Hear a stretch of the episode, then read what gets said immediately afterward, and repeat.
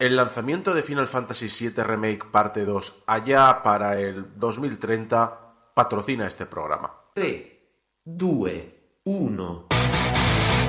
Game over.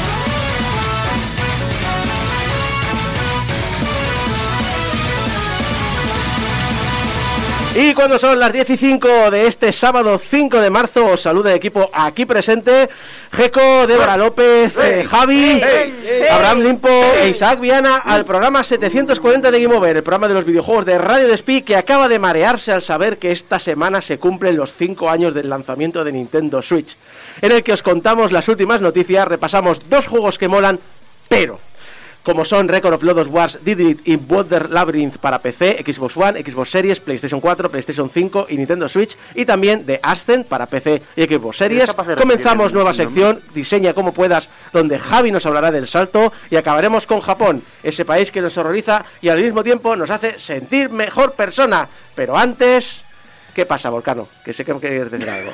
Aprovechando el quinto aniversario de la Switch, Sí. me he comprado la 3DS. ¡Bien! ¡Bravo, bravo! Es cierto que como persona que le gusta mucho el retro y tal, he estado un par de semanas pensando, "Mm, quizá debería buscarme liquidaciones de Nintendo 3DS para de aquí a 10 años venderlas al doble de precio. Ya pensando de cara a futuro, ¿eh? Se, se- se llama inversión, se llama inversión. Inversión. No, Jubilación. no, no, no, no, no. Especulador es cuando coges algo que es escaso y dices, le se lo voy a quitar a alguien que lo quiere comprar de verdad. Y les voy a joder, como salió, como la, Play- como la PlayStation 5. Pero una cosa que dices, puedes cogerla, sí, cógela, sí. No, no la coges, pues la cojo. yo. Vamos, que estás preparando la jubilación. Exacto, porque el chiste de siempre, si espero a, cobrar jubilación. No, vamos con el tema de esta semana. Vamos con el tema de, de- bueno, ya sabéis, esta semana se ha hablado de ese videojuego. Eh, Uh. Elden Ring, por fin. El de Ring, ¿no? Sí, Horizon. El, el- el boxeador, sí, el de Forza. Forza Horizon. Silent Hill. No, otra vez. Esto es una maldición. Esta semana. ¿Qué, Sí. jue- qué juego? Silent Hill. No me suena. Ese. No. Estoy tratando de canalizar al señor cine. A Konami tampoco. Eh, nada, es eh, simplemente que si vais a silenthill.com eh, han, han actualizado la web y aparece una imagen. Nuevo juego. Una, no, no, o sea, Pachincos. una captura, es una captura. Pero es, pero, pero es del nuevo juego, ¿verdad? Mm, a ver, es una captura de uno de los diseñadores más respetados dentro de la franquicia. que Anunciando que saca el nuevo juego. es- ma- Por fin. Para Pachinko. Qué bien. A ver, es una captura de un tuit de Masahiro Ito diciendo "Dese- desearía no haber diseñado nunca el puto Pyramid Head. No, la decepción con lo que nos ha dado Espera, ese espera. enemigo. Esto es la web, perdón, en la, Espera, web oficial de. ¿Con Konami? ¿Decepción? ¡Nunca! ¡Jamás! Pero esto es en la web oficial de Silent Hill. En la web de silenthill.com, sí, sí. Un tweet. Una captura del tuit. Ajá. Alguien ha troleado muy fuerte. Masahiro Ito, por cierto, fue el diseñador de monstruos de las tres primeras entregas de la saga, aunque todo el mundo, sobre todo, le reconoce muy a su pesar por Pyramid Head. Ito, por si tenéis dudas de por qué odia a Pyramid Head, Ito diseñó en su día este monstruo como una manifestación de la culpa y el tormento interior del protagonista de Silent Hill 2.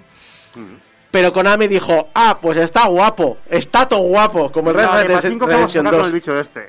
¿Eh? La de Pachinko que vamos a sacar con el bicho este. Exacto. Claro, lo empezó a usar en todos los juegos, lo, sa- lo sacó en las pelis, los sacó en merchandising y básicamente convirtió Pyramid Head en una mascota. No puedo esperar a que saquen NFTs de Pyramid Head. ¿Él? NFTs de Pyramid Ah, Head. no, no lo dudes. Konami ya lo, ya lo hizo antes. Y esto, obviamente, a Ito le da mucho por culo. La coña es que esta semana se ha hablado de este tema de. Oh, Oh. el, el troleo de la web de Sil- Silent Hill y demás, el, el- eso tiene un usuario y demás. A ver, el problema es que este cambio, es decir, no es. O que, o que no lo tiene Konami, no es nuevo. Ya hace un año en Reddit se hicieron eco de que el dominio había presentado una imagen y la gente empezó a flipar. Plan de, ah, es un concept art, ah, no sé qué, tal. La imagen era una imagen de Pyramid Head con un indicativo de su altura, en nueve pies, tres Sí. metros, y que ponía el eslogan abajo, él fue primero. Que básicamente era la coña por los tres metros de Resident Evil 8 de la vampiresa. Lady Dimitrescu. Exacto. O sea, la gente empezó. Isabel, por favor. Concepar, no sé qué, es un secreto, nuevo juego, bla, bla, bla. Y, entonces empezaron los comentarios de, pero esto es un troleo, que, pero ¿qué dices? No sé qué. Y bla, y- Vamos que, Siendo Konami, lo más probable es que sea una tabla de skate. vamos, que fue un la tengo más grande. Obviamente Konami no lleva la web de SilentHill.com. Es que Konami no renovó el dominio hace años. Expiró en 2019. Esto ya lo reportó en su momento comicbook.com, que vino un squatter de, de un ocupa de dominios y lo puso a la venta por 10.000 dólares. No tengo ni idea si el que tiene ahora el dominio pagó los 10.000 dólares o no, pero ¡Que me lo quitan de las manos! Pues honestamente, ah, ya sé que me vais a decir, por favor, Abraham, quítate el sombrero de papel de plata. Mm. Pero mi teoría es que Konami realmente compró el dominio y eh, lo lleva el community manager de la cuenta de Twitter. A ver, eh, ¿sabes por qué te podría justificar que es una obra de Konami? Porque si algo ha hecho Konami ha sido siempre, y algunos se lo merecen como Kojima, pero siempre ha sido joder a sus creadores. Desde los 80. ¿Dónde está el creador de Cas- el director original de Castlevania, el creador original de Castlevania? ¡Ay no! Y, y se fue a hacer el de Steiner. ¡Ese no es el creador original de Castlevania! Que nos a veces la gente se cree que Symphony of the Night fue el primer Castlevania. ¡No! Ah, no. Te hacen un Symphony of the Night ahora y estaría toda la gente diciendo habéis mancillado la saga como hicieron con Mercury Steam. No, pero tío, es como el el Solid es el primero, ¿no? Claro. No hay ninguno antes. Así que sí, eh, no me extrañaría que Konami estuviera detrás, la verdad. No, ahora sí, ahora sí el juego de esta semana, el que se ha hablado esta semana, eh, es el nuevo Pokémon, la novena generación que va a ver la luz a finales de este mismo año en el Switch, que hay gente, o la gente que sigue más Pokémon dirá, hombre, ya tocaba, eh, ya se veía esa fecha, para mí ha sido como ya, ya, a finales de año, pero ya, ya, uno, uno nuevo. Solo han lanzado dos en los últimos tres meses.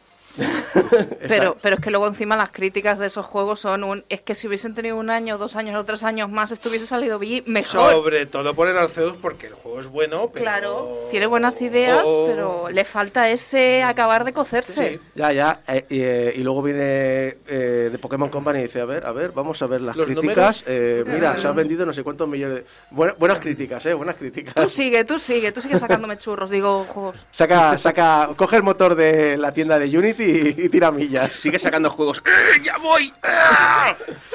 Esta nueva entrega transcurre en un mundo completamente abierto, donde todas las zonas, desde los pueblos hasta las mazmorras, pasando por zonas silvestres, estarán conectados de forma fluida y sin cargas. Los Pokémon camparán a sus anchas, tanto en la naturaleza como en las ciudades. Es bonito, ¿no? Es decir, si te gusta el universo Pokémon, es bonito.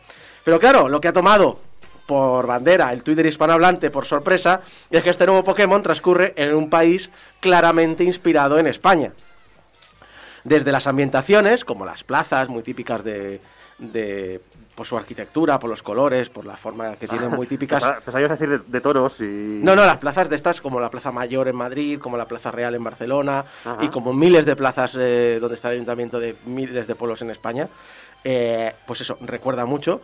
Hasta edificios como la Sagrada Familia, que es un, no sé, supongo que será un gimnasio Pokémon o algo así, porque yo de la franquicia no controlo mucho. Yo quiero decir que se nota que la inspiración ha sido puramente superficial por pequeños detalles estúpidos, como uno que vi comentado en un thread que decía, eh, podéis ver perfectamente esta casa claramente inspirada en las casas del sur de España y el suelo es de madera. ¿Quién fue al... eh, o sea, ¿qué pasa? Que la casa la compró un americano y la reformó. en el sur de España las ca- los suelos son de terrazo. Exacto. Dios mío, tiene persianas. El demonio. eh, son machembrados, ya lo sabemos. ya lo sé. Sí. De- Hay, hay incluso gente, a la, y también lo entiendo, hay gente que la ha molestado. Había un comentario, a lo mejor un poco fuera de ti esto, pero también decía: Yo quiero pensar que este juego transcurre en Hispanoamérica porque no quiero que esté tras- eh, que ocurra en un país eh, imperialista, que genocida, bla, bla, bla, bla. bla. Pero, que también eh, es cierto que le respondieron: Todos los países han sido en algún momento de su vida imperialistas, genocidas, bla, bla, bla, bla. Exacto. Que no lo justifica. Ya, ya, no, no. Que tampoco es decir, bueno. Como hay mucha cosa, es decir, esas plazas también las puedes ver. En No, no- no os preocupéis que sacarán, ciudades. poke- sacarán Pokémon narcos y entonces estarán bien. Venga, estamos intentando Sí. evitar los tópicos y te metes. Y que luego la inspiración de Pokémon siempre ha sido eh, solo cierto limitada artístico y ya está. No es que ocurra en España. Los primeros Pokémon estaban basados en regiones de Japón y después ya dijeron, venga, vámonos para Francia, vámonos para Inglaterra, vámonos, pues toca España. Pero siempre es como, vale, es- esta... Esta arquitectura me recuerda a, pero ya está. Sí, sí. No, a ver, eh, sí que es cierto que no puede ser España, España del todo, porque como dice Celior, el motor de Pokémon no tiene potencial para recrear todo el gotelé necesario. Buena esa. Hay más detalles, como los dos emblemas que se ven en el anuncio, presentan una naranja y un racimo de uvas, que coinciden también con los colores de los juegos, o los nombres de los juegos.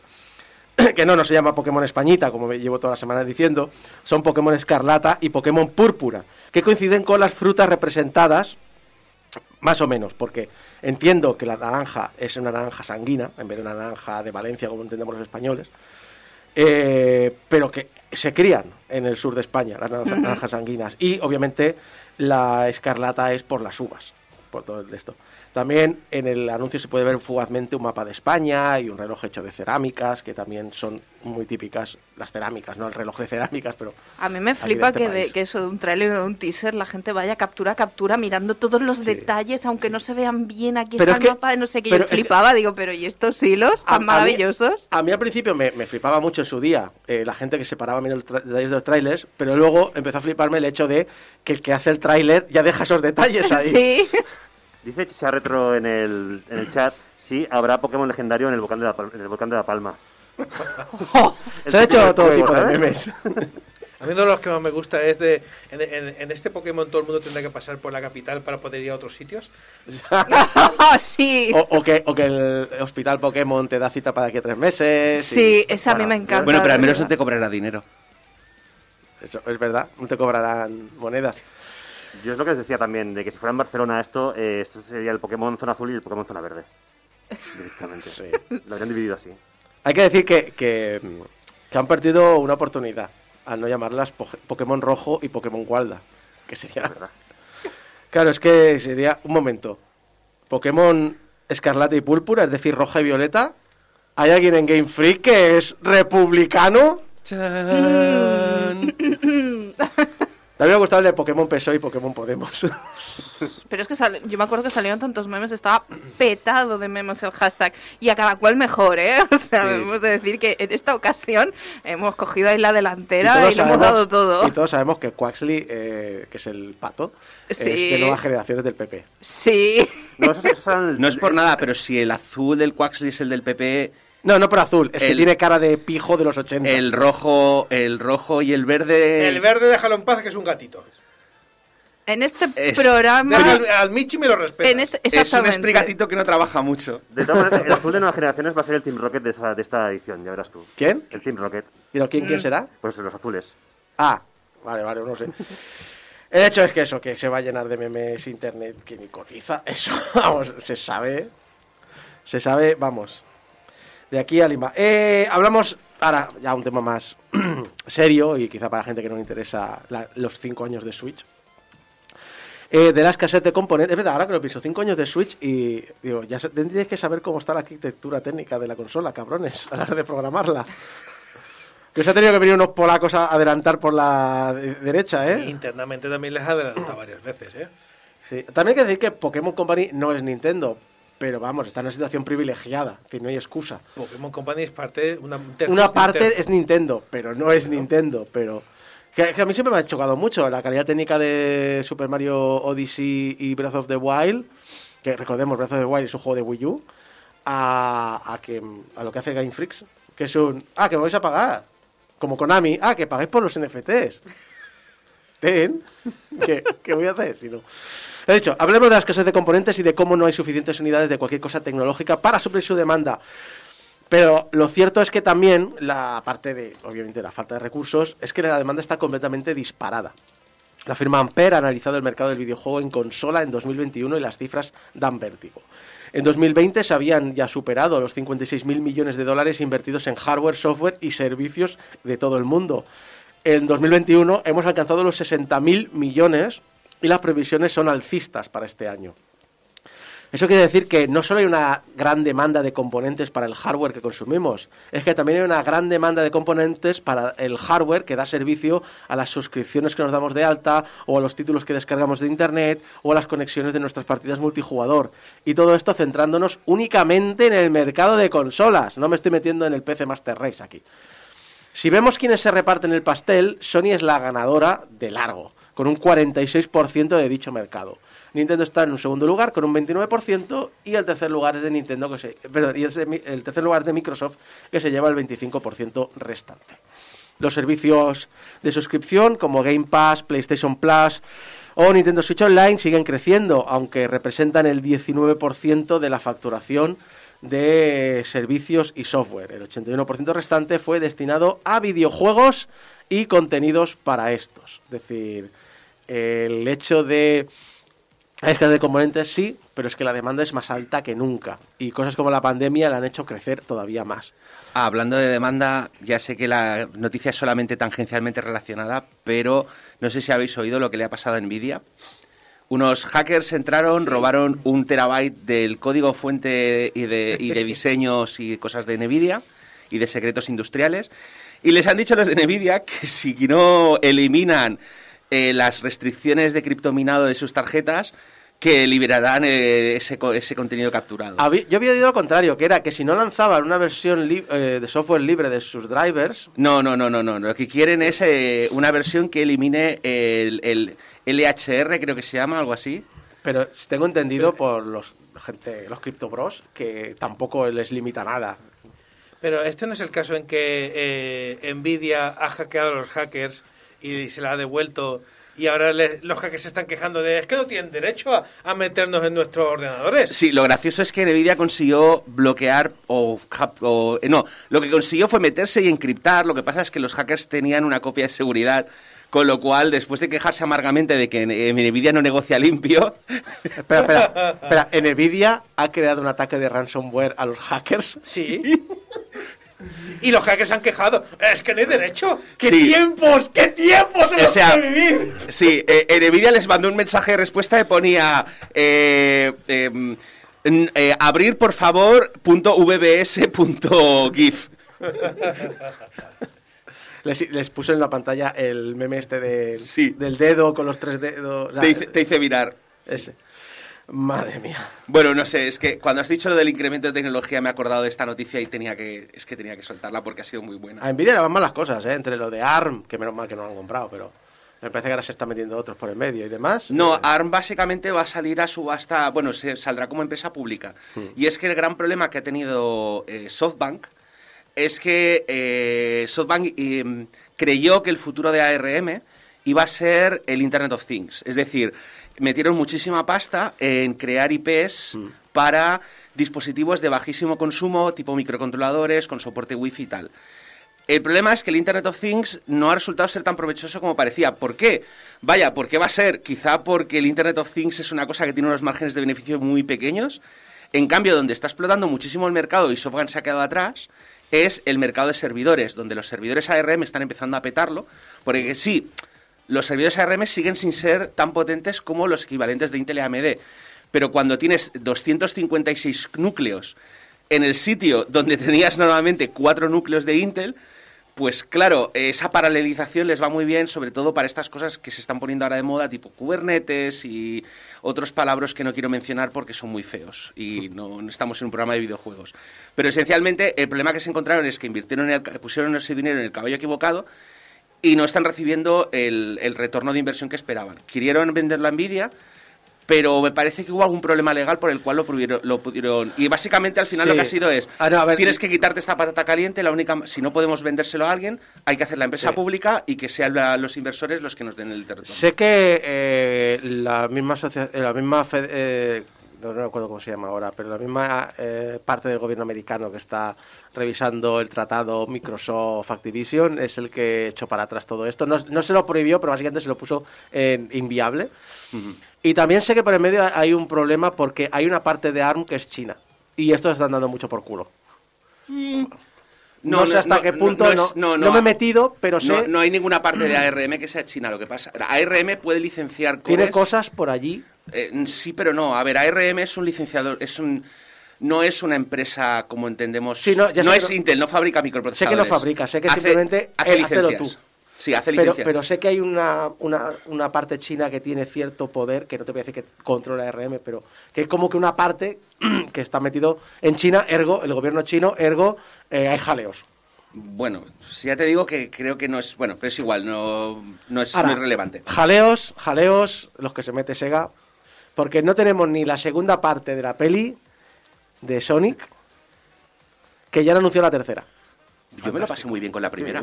Yo no la he visto. Después del troleo inicial con el diseño del personaje, la peli está muy bien. Es, es entretenidísima y me encanta el papel de Jim Carrey. Sí, pues la segunda, que es puro videojuego, porque además en el tiempo desde que escribí la noticia hasta ahora han salido ya un par de trailers nuevos, eh, el- el- es puro, puro, puro Sonic Adventure barra Sonic de Mega Drive barra todo. Eh, lo tiene ¿Dónde está todo. el problema? Y, y nada, es directamente, solo te han sacado el tráiler y ya dices, ah, y la tercera ya estamos trabajando en ella. Eh, eh, tercera, and Knuckles. Bueno, es importante lo de, lo de las Knuckles. Sí, sí. Pero es que no solo eso, es que Paramount Plus también está trabajando en una serie de acción real que será un spin-off protagonizado por Knuckles y que será está. interpretado por Idris Elba. Money. No hay derecho a que un tío como, como Elba haga un personaje mm, como Knuckles tan rudo y sexy como lo va a hacer, joder. Claro. Y eso que prometió no hacerlo. Es que me imagino a Idris Elba en plan con un chándal rojo de, de táctil de estos, así en plan de cosa vestido de furro, rojo, diciendo, joder, con lo que yo he sido. Siempre acabo de imaginarme a Idris Elba en Claro. traje de furry rojo. En el set, en el, en el set de rodillas, En el set de haciendo como la rodillas. posición de Knuckles. Sí, sí. Disfrazado. Yo, so- yo solo digo que Idris Elba prometió no hacer eh, sexy eh, la voz de Knuckles y Twitter ha dicho que ha mentido. Totalmente mentido. Hace, hace unos meses alguien se dio cuenta que la sede fundacional de Nintendo, el edificio que se edificó en 1933 en el mismo lugar donde Fuyashiro Yamauchi fundó Nintendo en 1889, ha sido convertido en un hotel. Un hotel cuyo propietario es la propia Nintendo. Uy, yo no sea un Love Hotel ni nada de eso. Eh, hombre, es un... eh, es un hotel papudientes, básicamente. A ver, ¿Te acuerdas que hablábamos hace, no sé si estabas tú, que hablábamos de que Sega tiene resorts? Sí. Pues mira, Nintendo tiene un hotel y además un hotel histórico porque está en la sede fundacional. Ya, el pero- hotel está formado por el mismo edificio de 1933 donde trabajó, estuvo allí Nintendo durante décadas y un anexo, una ala nueva para ampliarlo porque obviamente no te da para todo un hotel y quieren poner servicios, tienes spa, piscina, todo este gimnasio, todo este tipo de cosas que tienen los hoteles de lujo. Espero que esté arreglado porque la, la luminosis, un edificio del 33, No tiene luminosis 73. El, el cemento aluminósico solo se usó en Europa principalmente. No, no, y se usó creo que en los 60. Sí. Y fue una época concreta. Es decir, aquí las cosas estaban hechas para noches. Lo raro es, siendo un edificio japonés, que tenga ya un siglo. Que allí o, o ha caído o lo han tirado abajo por seguridad. Bueno, no es por seguridad, es por tradición. Tiene la cosa esta de que los edificios tienen espíritus y si es, sobre todo con los edificios de, de residenciales, la co- a ver, hay razones económicas detrás, ¿no? Pero también la razón cultural es que ellos creen que si ha vivido ya una familia y ha muerto ya una familia allí, eh, no debería ocupar una siguiente familia. Sí que es cierto que hace 10 años o así estuve leyendo un artículo sobre que la costumbre de Japón era cuando comprabas un- una casa, tirabas abajo la casa y te construías una nueva, pero que por la crisis económica del 2008 se había puesto de moda tirar el interior de la casa, dejando el exterior y restaurarla por dentro, que era más barato. o lo que hacemos aquí en España, un poco más bestia, pero que lo hacemos aquí en España como mm, pillarte un piso viejo y reformarlo que te sale más barato. Y es así. Ya, ya. o sea, es que lo, lo- Sí, lo sí, peor sí. es que es así. Sí, sí. Eh, eso sí, decíamos, ¿es un Love Hotel? Bueno, no, depende, depende de tu de tu carnet político, básicamente. O sea, de lo que ganes. Porque si quieres una estancia completa de una noche, O sea, no. una noche para dos, que incluye cena, desayuno, minibar y bebidas, y algo de picar en la recepción cuando llegas, Una cena de picoteo. Claro. son nada, 100.000 yenes, Que ¿Cuánto es? al Que a cambio, cambio. 760 euros la noche. ¡Ah, ya! Pues para ti, Nintendo. Pues no está Sí, mal. sí. Nintendo Hotel Online y Expansion Pack. Vamos a llamar. El hotel de Nintendo, ya sabéis, si queréis eh, dormir en una, en una pequeña zona de historia, solo tenéis que trabajar un mes y gastaros el salario casi íntegro.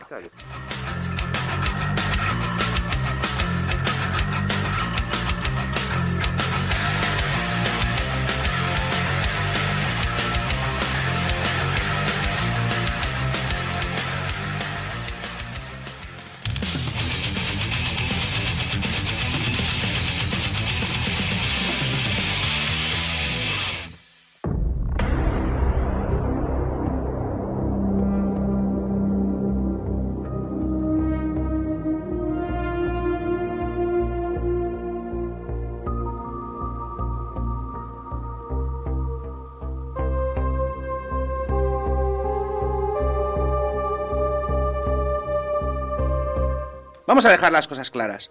No soy un jugador que, que pueda captarse de ser bueno. Juego para divertirme y mi día de diversión no consiste en getting good. Sí, la verdad es que, Praise the sun.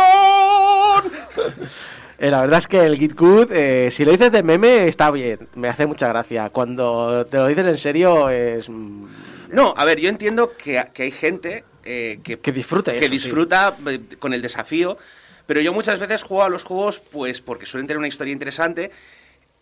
Pero también me gusta que haya una mecánica detrás, pero, Sí. ¿sabes? O sea, quiero una combinación de las dos cosas, porque si no vería una película. No critico que haya juegos desafiantes. Critico que haya gente que se crea superior. Hmm. Y que te lo, te lo repase por la cara. Tan de, no, tienes que disfrutar la única forma de desafío que yo entiendo. Ha- Hablas del fandom de los Souls. No, general. necesaria- no necesariamente, ¿eh? También Bueno, hay- en general no, el fandom de Souls- hay mucho fandom de los Souls que es sano. Pero el problema es que el que habla en Twitter a veces no lo es. Sí. Sí. Ta- También tengo que decir que hoy voy a hablar de juegos que, hoy, hoy voy a hablar de juegos que van a ser que no me los pude pasar porque tenía algún problema de dificultad, pero hay otro día que a lo mejor podría hablar de juegos que no me podía acabar porque me estaba aburriendo de darle al botón de saltar diálogo. Como Final Fantasies. To the moon. ¿Vale? Pero básicamente, o sea, el problema es que hay veces que el juego me parece interesante, pero la dificultad es demasiado alta para poder acabármelo en un tiempo razonable. Y si es el caso, pues haré trampas. O sea, yo pues, no tengo problema, tengo el Chet Engine, le doy vidas infinitas o me pongo créditos para chetearme el personaje y fiesta, carpetazo y al juego siguiente. ¿Sabes? O sea, es mi manera de jugar. Como no juego a juegos multijugador, no a nadie eh, debería sentirse. Nadie tiene problemas con eso. Normalmente. Pero. eh, básicamente hay, hay, hay que reconocer que hay algunos desarrolladores que no lo llevan tan bien. Y. Hay veces que la propia naturaleza del juego, o sea, bueno, hay, hay veces que los desarrolladores hacen que el juego sea imposible de trampear. Yo tengo, por ejemplo, mi espinita clavada con eh, un Epic, que es un juego que no me pude acabar en su momento porque eh, tiene una manera específica de grindar que no te dicen en ningún momento dado. Para cuando me di cuenta, o sea, para cuando busqué en los foros, porque como no te lo dicen, pues no lo sabes, eh, ya no podía adquirir esa habilidad, con lo cual eh, tenía que volver a empezar el juego y pasar como cuatro horas. Intenté hacer trampas y el juego básicamente si haces trampas te mata. y el propio desarrollador dijo que no pensaba deshabilitar eso. Eh, luego me he enterado que un Epic tiene una versión multijugador, que la versión multijugador y un solo jugador usan el mismo motor y por tanto, eh, pues las... eh, pero al final el resultado es el mismo. Es un juego que no me voy a acabar jamás porque es punishing difficult, es getting good a saco y no puedo hacer trampas. Así que que le den mucho por el culo y al siguiente juego. También hay otros juegos, tengo que decir, que no es un problema de que el, desarrollador ha cheteado, sino simplemente la propia naturaleza del juego impide que lo trampees. O sea, hay juegos que simplemente pues no hay ningún sitio donde subirte la vida, no hay ningún sitio donde conseguirte monedas, con lo cual, pues, si no te lo puedes acabar, pues no te lo puedes acabar. Eh, y hoy vamos a hablar de dos de esos juegos. Dos juegos que, podría, que pueden ser buenos, pueden haberme gustado, pero llega un punto en que ya no podía avanzar más y tuve que abandonarlos.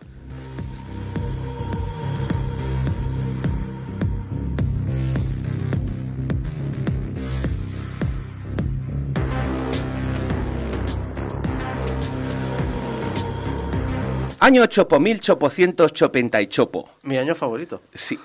La humanidad ha conseguido surcar las estrellas, pero el proceso es largo y caro, y siendo un futuro donde el capitalismo sigue siendo una realidad, la gran mayoría de la gente vive endeudada hasta las trancas con las corporaciones que, se han llevado, que les han llevado a trabajar allí. ¿Estamos hablando de Outer Worlds?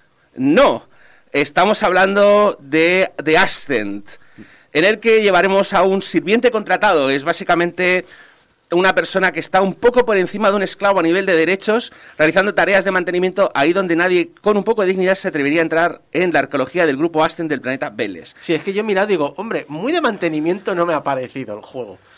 No, bueno, tú empiezas que simplemente tienes que vaciar, que tienes que resetear unas tuberías y para resetear esas tuberías tienes que atravesar una- un campo lleno de mutantes. Mutantes que además son muy tontos, pero eso no viene a cuento. No. Vale, y, y tu personaje, pues es eso, es un, es un sirviente contratado que viene a ser un poco más o menos como un, como un empleado temporal aquí en España. Es como- Pero con- con más derechos. Es como Mario, entonces. Va a arreglar cañerías. Sí. Salvo que es como si Mario se hubiera cruzado con el Doomslayer y tuviese acceso a un arsenal de 50 armas. Bien. ¿Vale? Eh, porque básicamente, ¿cómo, ¿cómo soluciona la gran mayoría de los problemas?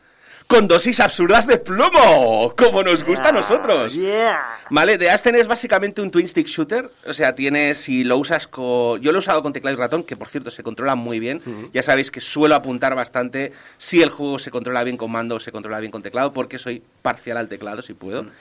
Pero está realmente pensado para que tú tengas tu, tu- tu joystick, con uno mueves al personaje y con el otro apuntas. Y, y además es que, es que las armas no tienen carga, o sea, tienen cargador, pero la munición es infinita, con lo cual no tienes que preocuparte de nada de estas Tú cosas. dispara.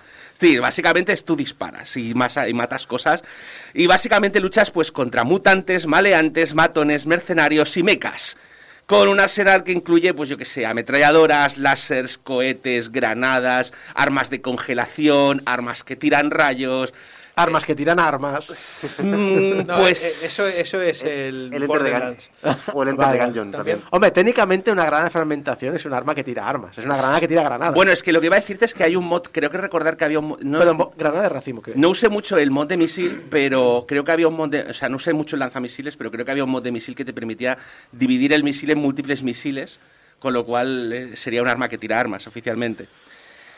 Neon Giant, eh, que es el estudio que ha desarrollado este juego, eh, decidió no seguir el camino de la gran mayoría de estudios de Europa del Este. Creo que Neon Giant es de Europa del Norte, pero no lo tengo muy claro, porque por aquí me apuntaban que el compositor es eh, el mismo que hizo la música del The Witcher. Uno, uno de ellos. el- no recuerdo el nombre. Pavel. No bueno, sé. probablemente, pero probablemente la música esté subcontratada a un- a un- Sí, pero, pero bueno, creo recordar que son de Europa del Norte, pero eh, ya sabéis que yo tengo un problema con los estudios de Europa del Este. Y es que me gustan mucho sus juegos, pero tienden a tener esa idea de que más es más.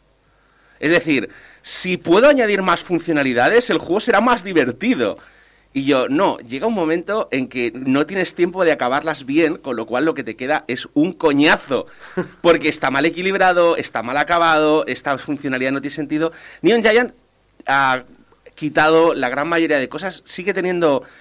A ver, es un, es un twin stick shooter con progresión de personaje, con un aspecto, con algo que parece un juego de rol, porque puedes elegir habilidades, tienes atributos, eh, las armas se pueden actualizar, pero no tiene demasiadas, no se siente demasiado excesivamente complejo. Y la historia, y además es, eh, lo que han conseguido es que se, se vea un resultado razonablemente estable. La historia es bastante lineal, todo se ha dicho, pero como es un mundo abierto y tú puedes pasearte por donde quieras, el único límite que tienes es que tanto en tanto te encontrarás una zona con enemigos que tienen 30 niveles más que tú y te apiolarán. o sea, y de hecho a mí eh, tengo que reconocer que es una de mis actividades favoritas. Vamos a pasearnos por la ciudad a ver dónde me pueden matar esta vez. Pero bueno, la trama es eh, eh, la trama es bastante interesante, quiero decir, tienes no voy a spoilearos demasiado, pero me gusta mucho, voy a destacar que me gusta mucho que los personajes son todos unos hijos de su madre. O sea, no hay ninguno que no tenga mala leche, egoísmo, eh, no ves a nadie que sea que sea que haga las cosas por a- no, no, ni tu propio personaje hasta cierto punto. Pero, pero mira, de hecho sí, voy a comentar una trama secundaria. Hay una de las misiones secundarias, con lo cual no afecta a la trama principal y no os spoilearé nada especial, que tienes que investigar la muerte de un personaje. O sea, hay un personaje que te contrata para ver qué le ha pasado a su hermana.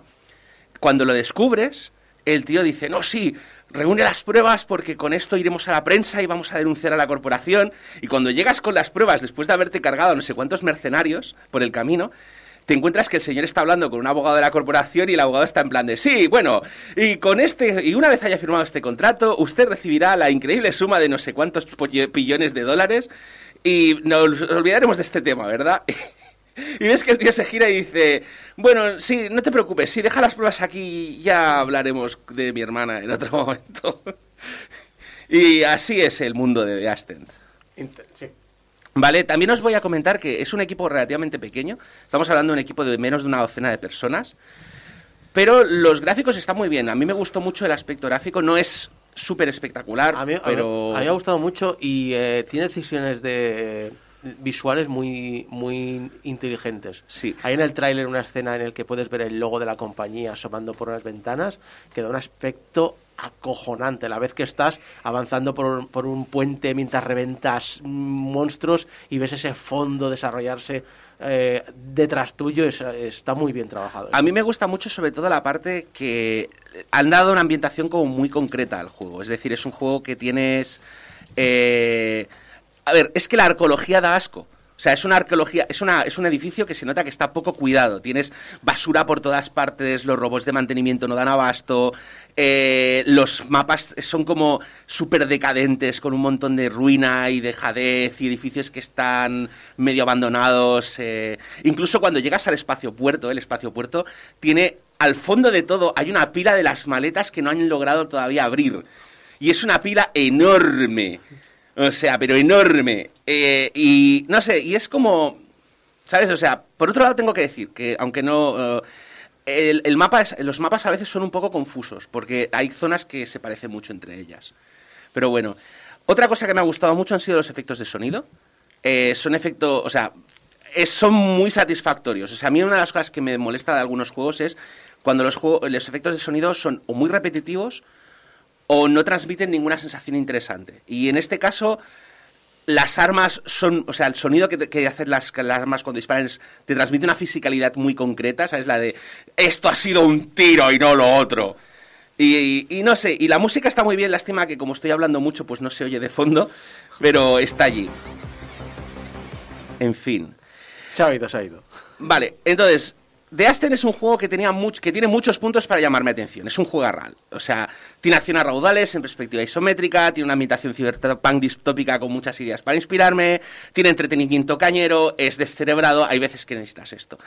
Eh, tiene una buena historia, pero tampoco te complicas demasiado. Eh, básicamente, si este juego hubiese, si esto hubiese sido un análisis convencional, eh, a este juego le doy un recomendable. Entonces, ¿qué coño ha pasado? ¿Por qué no me lo he podido acabar? Bueno, pues básicamente el juego tiene. No tiene que es un fallo, pero los recursos son finitos. Hay, alguno, hay, un, hay un recurso concretamente que son las piezas de repuesto para actualizar las armas, que no puedes obtenerlos infinitamente, o al menos no he visto la manera de hacerlo.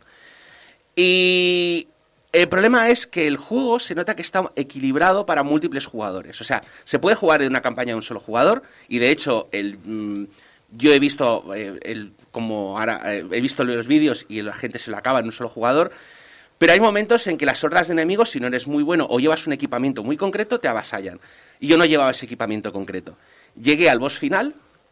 O sea, había podido pasarme todos los enemigos, pero mi estrategia se basaba en que los enemigos eventualmente se acaban. Es decir, te viene una oleada muy grande, pero eventualmente esa oleada se acaba. ¿Vale? Pues en el enemigo, el enemigo final, no solo los enemigos no se acaban nunca, se- siempre te saldrán más enemigos, sino que además tenías que pasar un cierto momento, una cierta cantidad de tiempo hackeando un terminal en el que no podías disparar, con lo cual los enemigos te podían avasallar.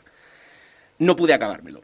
O sea, llegué, a- llegué allí, no podía pasar esa fase, sabía que solo me quedaba el enemigo final para ver el final, pero no podía pasármelo. Lo intenté como media hora o así y decidí que, que simplemente pues, no tenía el equipamiento adecuado. Morí como unas 20 veces. Vale, eh, el, último, el problema es que la última partida fue... Antes, la última partida grabada que tenía antes del boss final era como de 5 horas antes. Así que, eh, eh, bueno, pues mm, busqué el final en YouTube.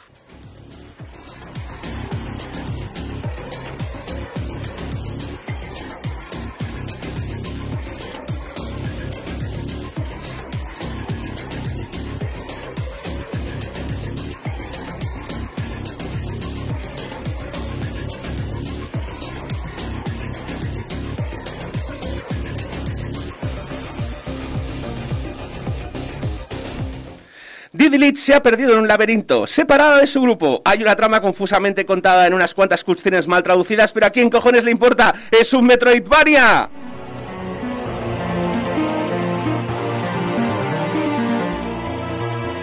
Ok, ahora en serio. Record of the Lodos War, Deadlit in Wonder Labyrinth, porque no podían poner un título más corto, es un juego japonés basado en la franquicia epónima que al menos aquí en España se publicó en los 90. Eh, creo recordar que se publicaron los mangas, una de las series de manga, los ovas y bueno, eso es lo que había publicado en aquel momento. En Japón, al ser la base de un juego de rol, o sea, es la, bueno, es la base de un juego de rol que además publicó varias novelas. Algunas de las novelas eran simplemente clon- las crónicas te- textualizadas del juego de rol. O sea, vendría a ser un poco lo que Critical Role está haciendo en Twitch, pero en texto, en los 80. Eh, tiene varias novelas publicadas que no son las de rol, tiene varios audiodramas. Por lo visto son muy populares los audiodramas de Record of the Lodos War y tiene eh, como tres o cuatro series de televisión, dos películas, cinco o seis ovas. eh, y además se están haciendo nuevas novelas ahora. Con lo cual, bueno, porque se cumplió el 30 aniversario, básicamente. Lo que pasa es que aquí en España todo esto no ha llegado. Es una franquicia que yo recuerdo con cariño, pero salvo referencias a los personajes de las primeras novelas, pues mm, no sé nada. Y es un problema, creo que es un problema a la hora de abordar el juego, porque no entiendo nada de lo que pasa. Que alguien me explique el lore de todo esto, yo no sé qué hago aquí. Oiga, oiga, señora, por favor, suélteme el brazo. Sí.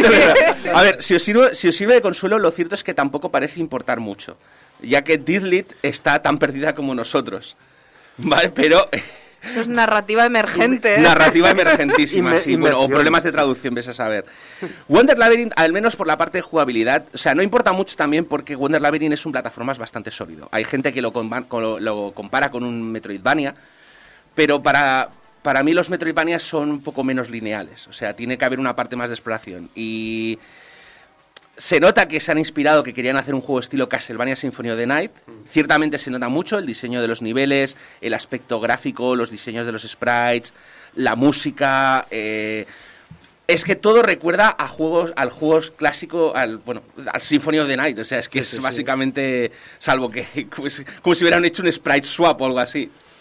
Pero, pero es eso, el problema es que peca de lineal para mí.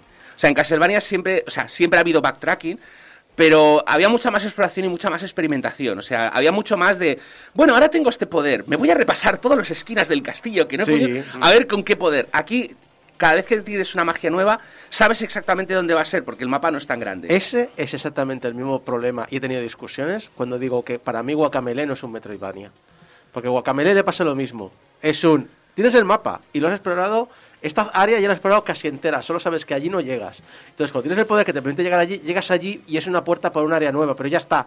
No exploras más mapa con los nuevos poderes y luego te vas a otro sitio y exploras más mapas y tienes un poder y vuelves a otra área y exploras todavía más... No.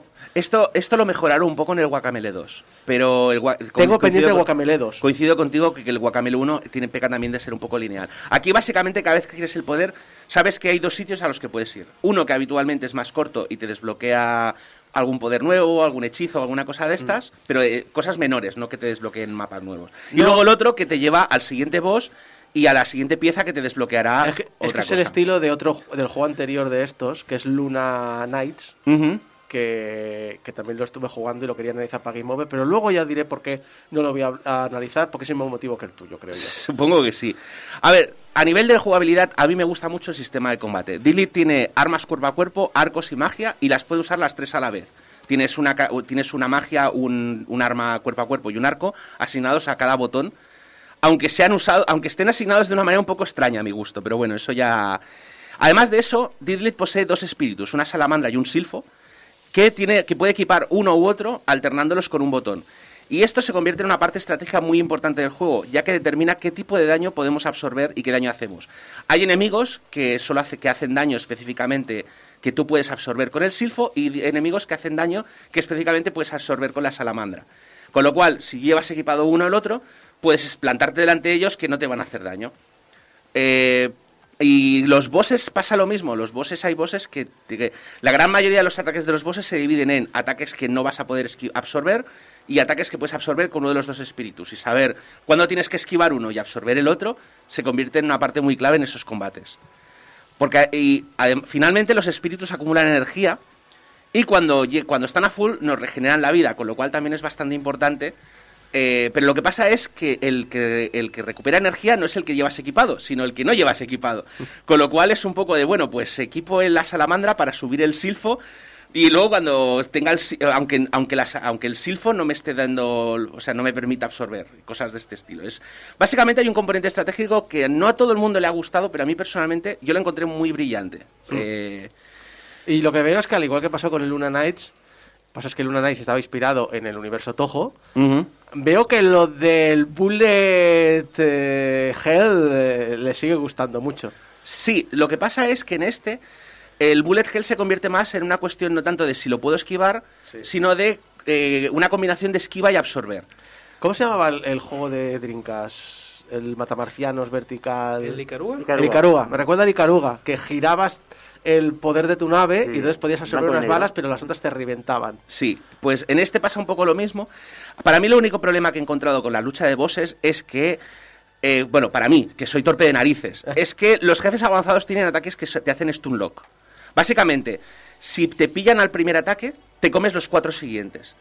Eh, si esquivas el, primer ataque, a lo mejor te comes los tres siguientes, pero... Pero por torpe, no, por, pero no por, mecánica. No, es, sí, pero yo tengo que reconocer que habitualmente puedo esquivar el primero, pero a lo mejor no puedo esquivar los cinco.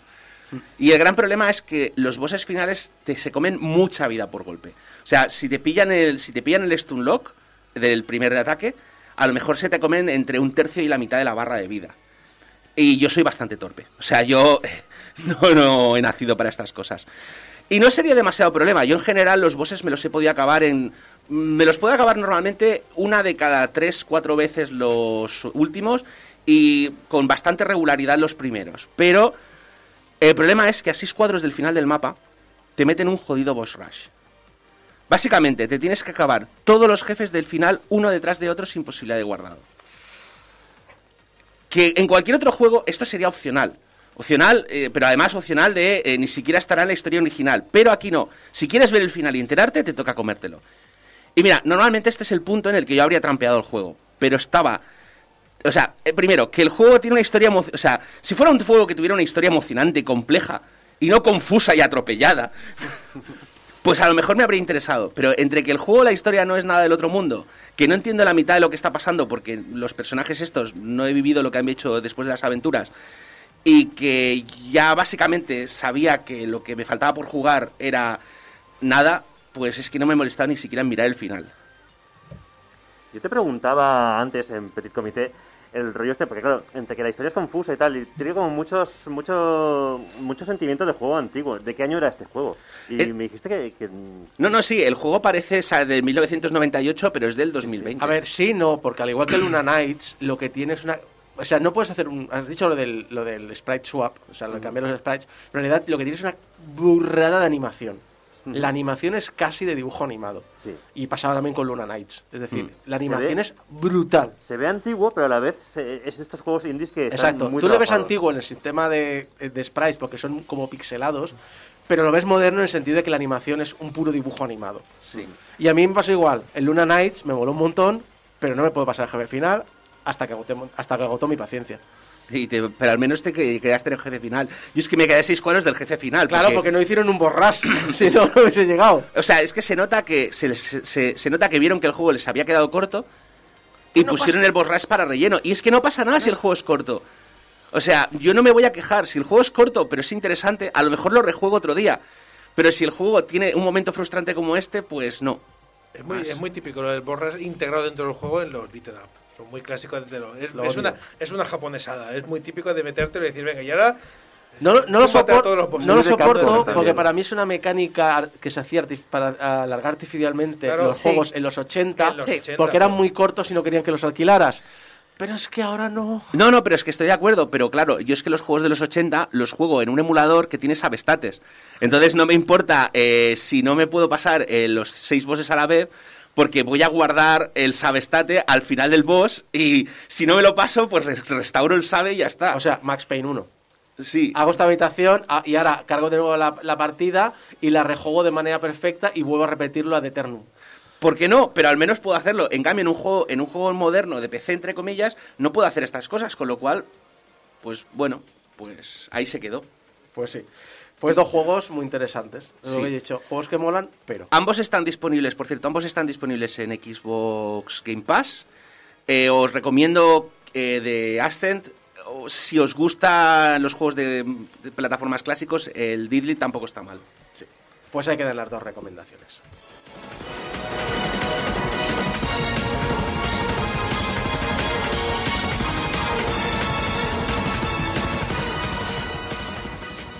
Soy Berto Romero y a Game Over me lo tiro por el pixel, se lo peto el pixel.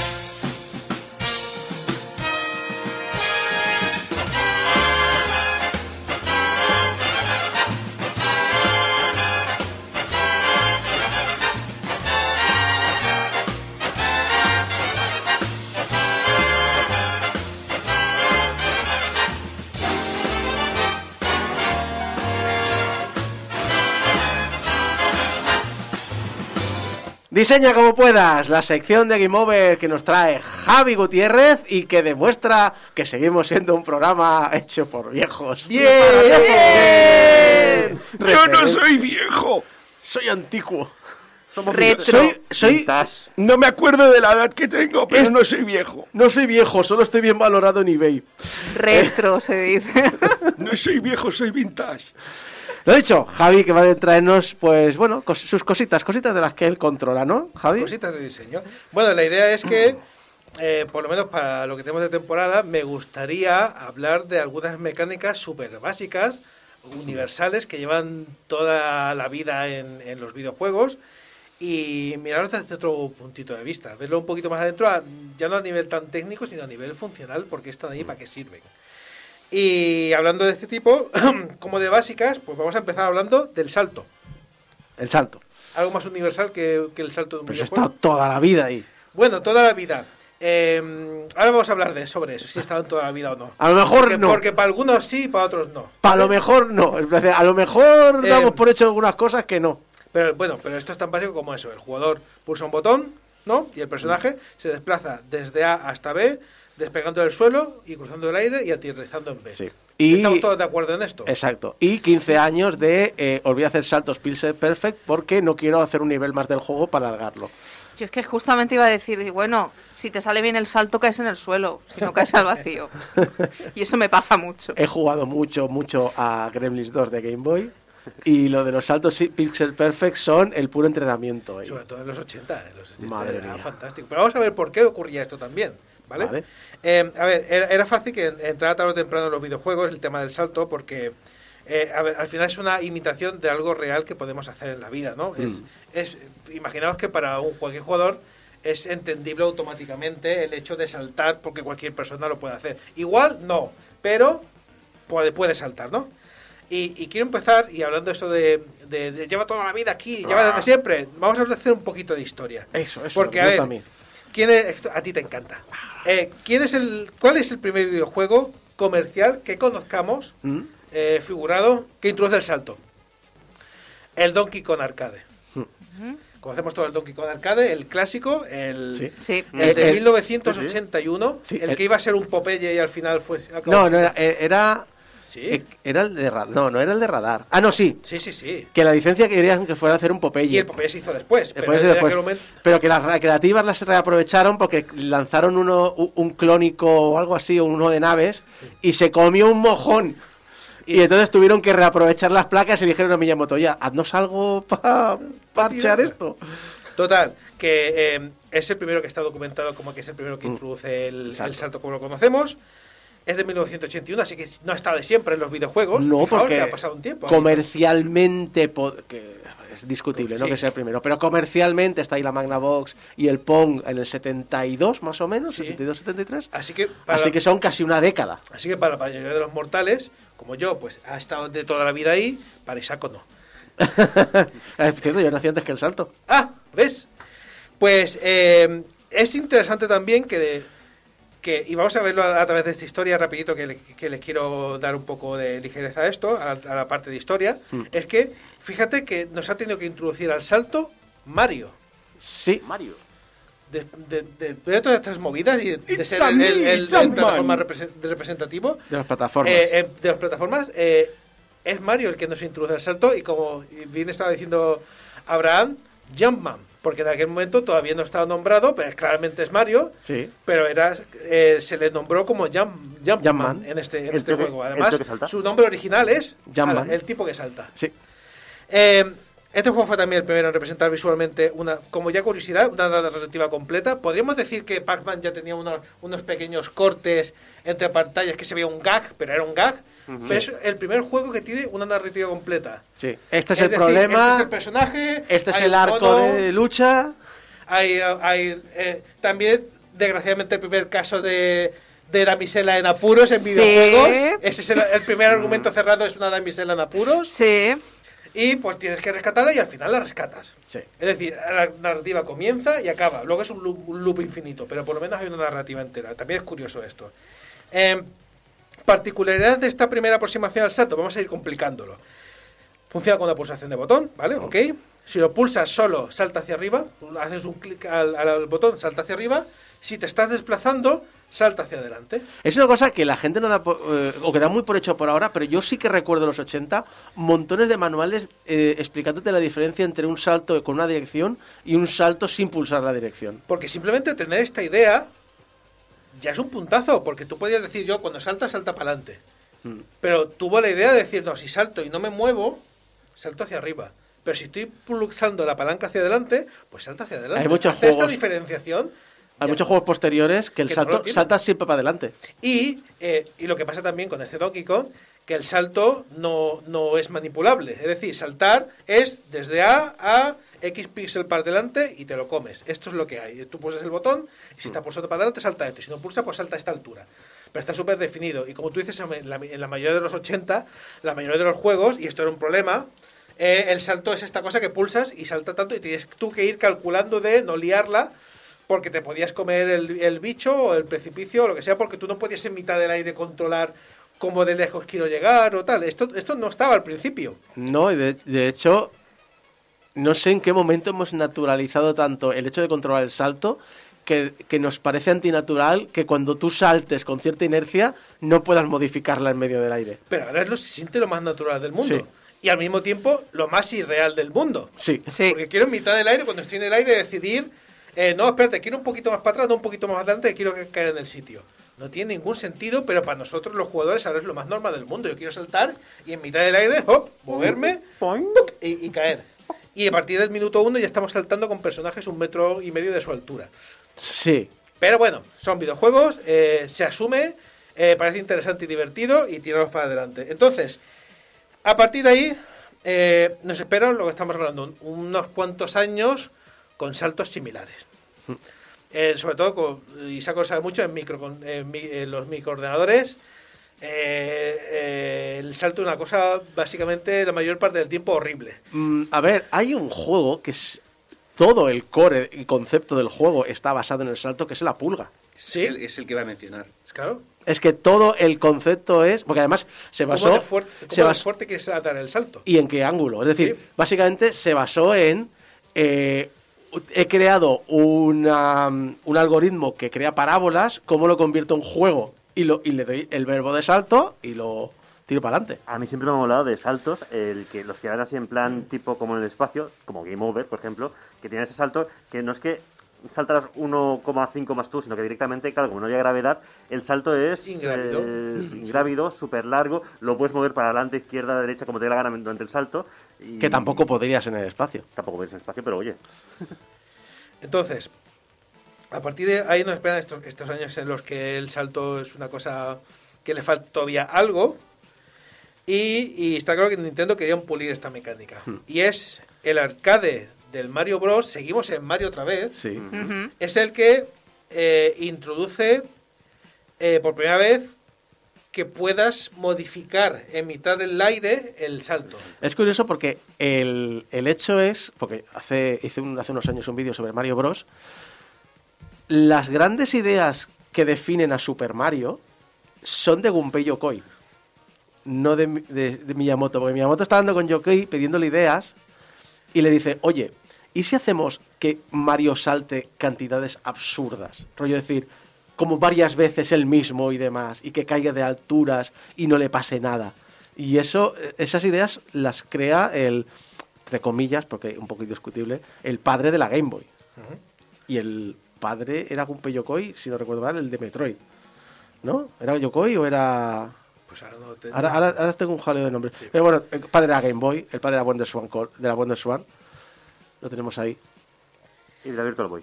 Pero bueno, es lo Y- Y por eso, otro. e- este arcade nos trae eso, que primera- por primera vez el, el salto es más o menos siempre igual, de la misma fuerza, pero tú ves que en mitad del salto puedes mover un poco la palanca y... eh, por- Frenarlo. No, es muy notorio, pero puedes frenar un poco o moverlo un poquito para acertar justo eh, en, un juego que es que te hacía falta acertar encima de las tortugas. Pues entonces necesitabas cierto control para poder... Bueno, en el Mario. Bros. no Sí. pisabas las tortugas, las tenías que golpear desde abajo, Las pero luego que sí las golpear, sí. que tocar. Luego las golpeabas desde abajo, las dabas la vuelta y después sí les tenías Sí, que, que darle. Vale. ¿Qué nos falta? Para que el feeling sea completo. Dar el salto al siguiente Mario, otra vez, seguimos con Mario. Y ya nos metemos en el, el Super Mario Bros. de, de, de NES, el de toda la vida, el, el que para muchos se considera como el, el Mario principal, el primero, aunque están del Donkey Kong y el, y el arcade detrás. Pero, pero el gran éxito de, de- de Super Mario y, y su primera gran aventura, ¿no?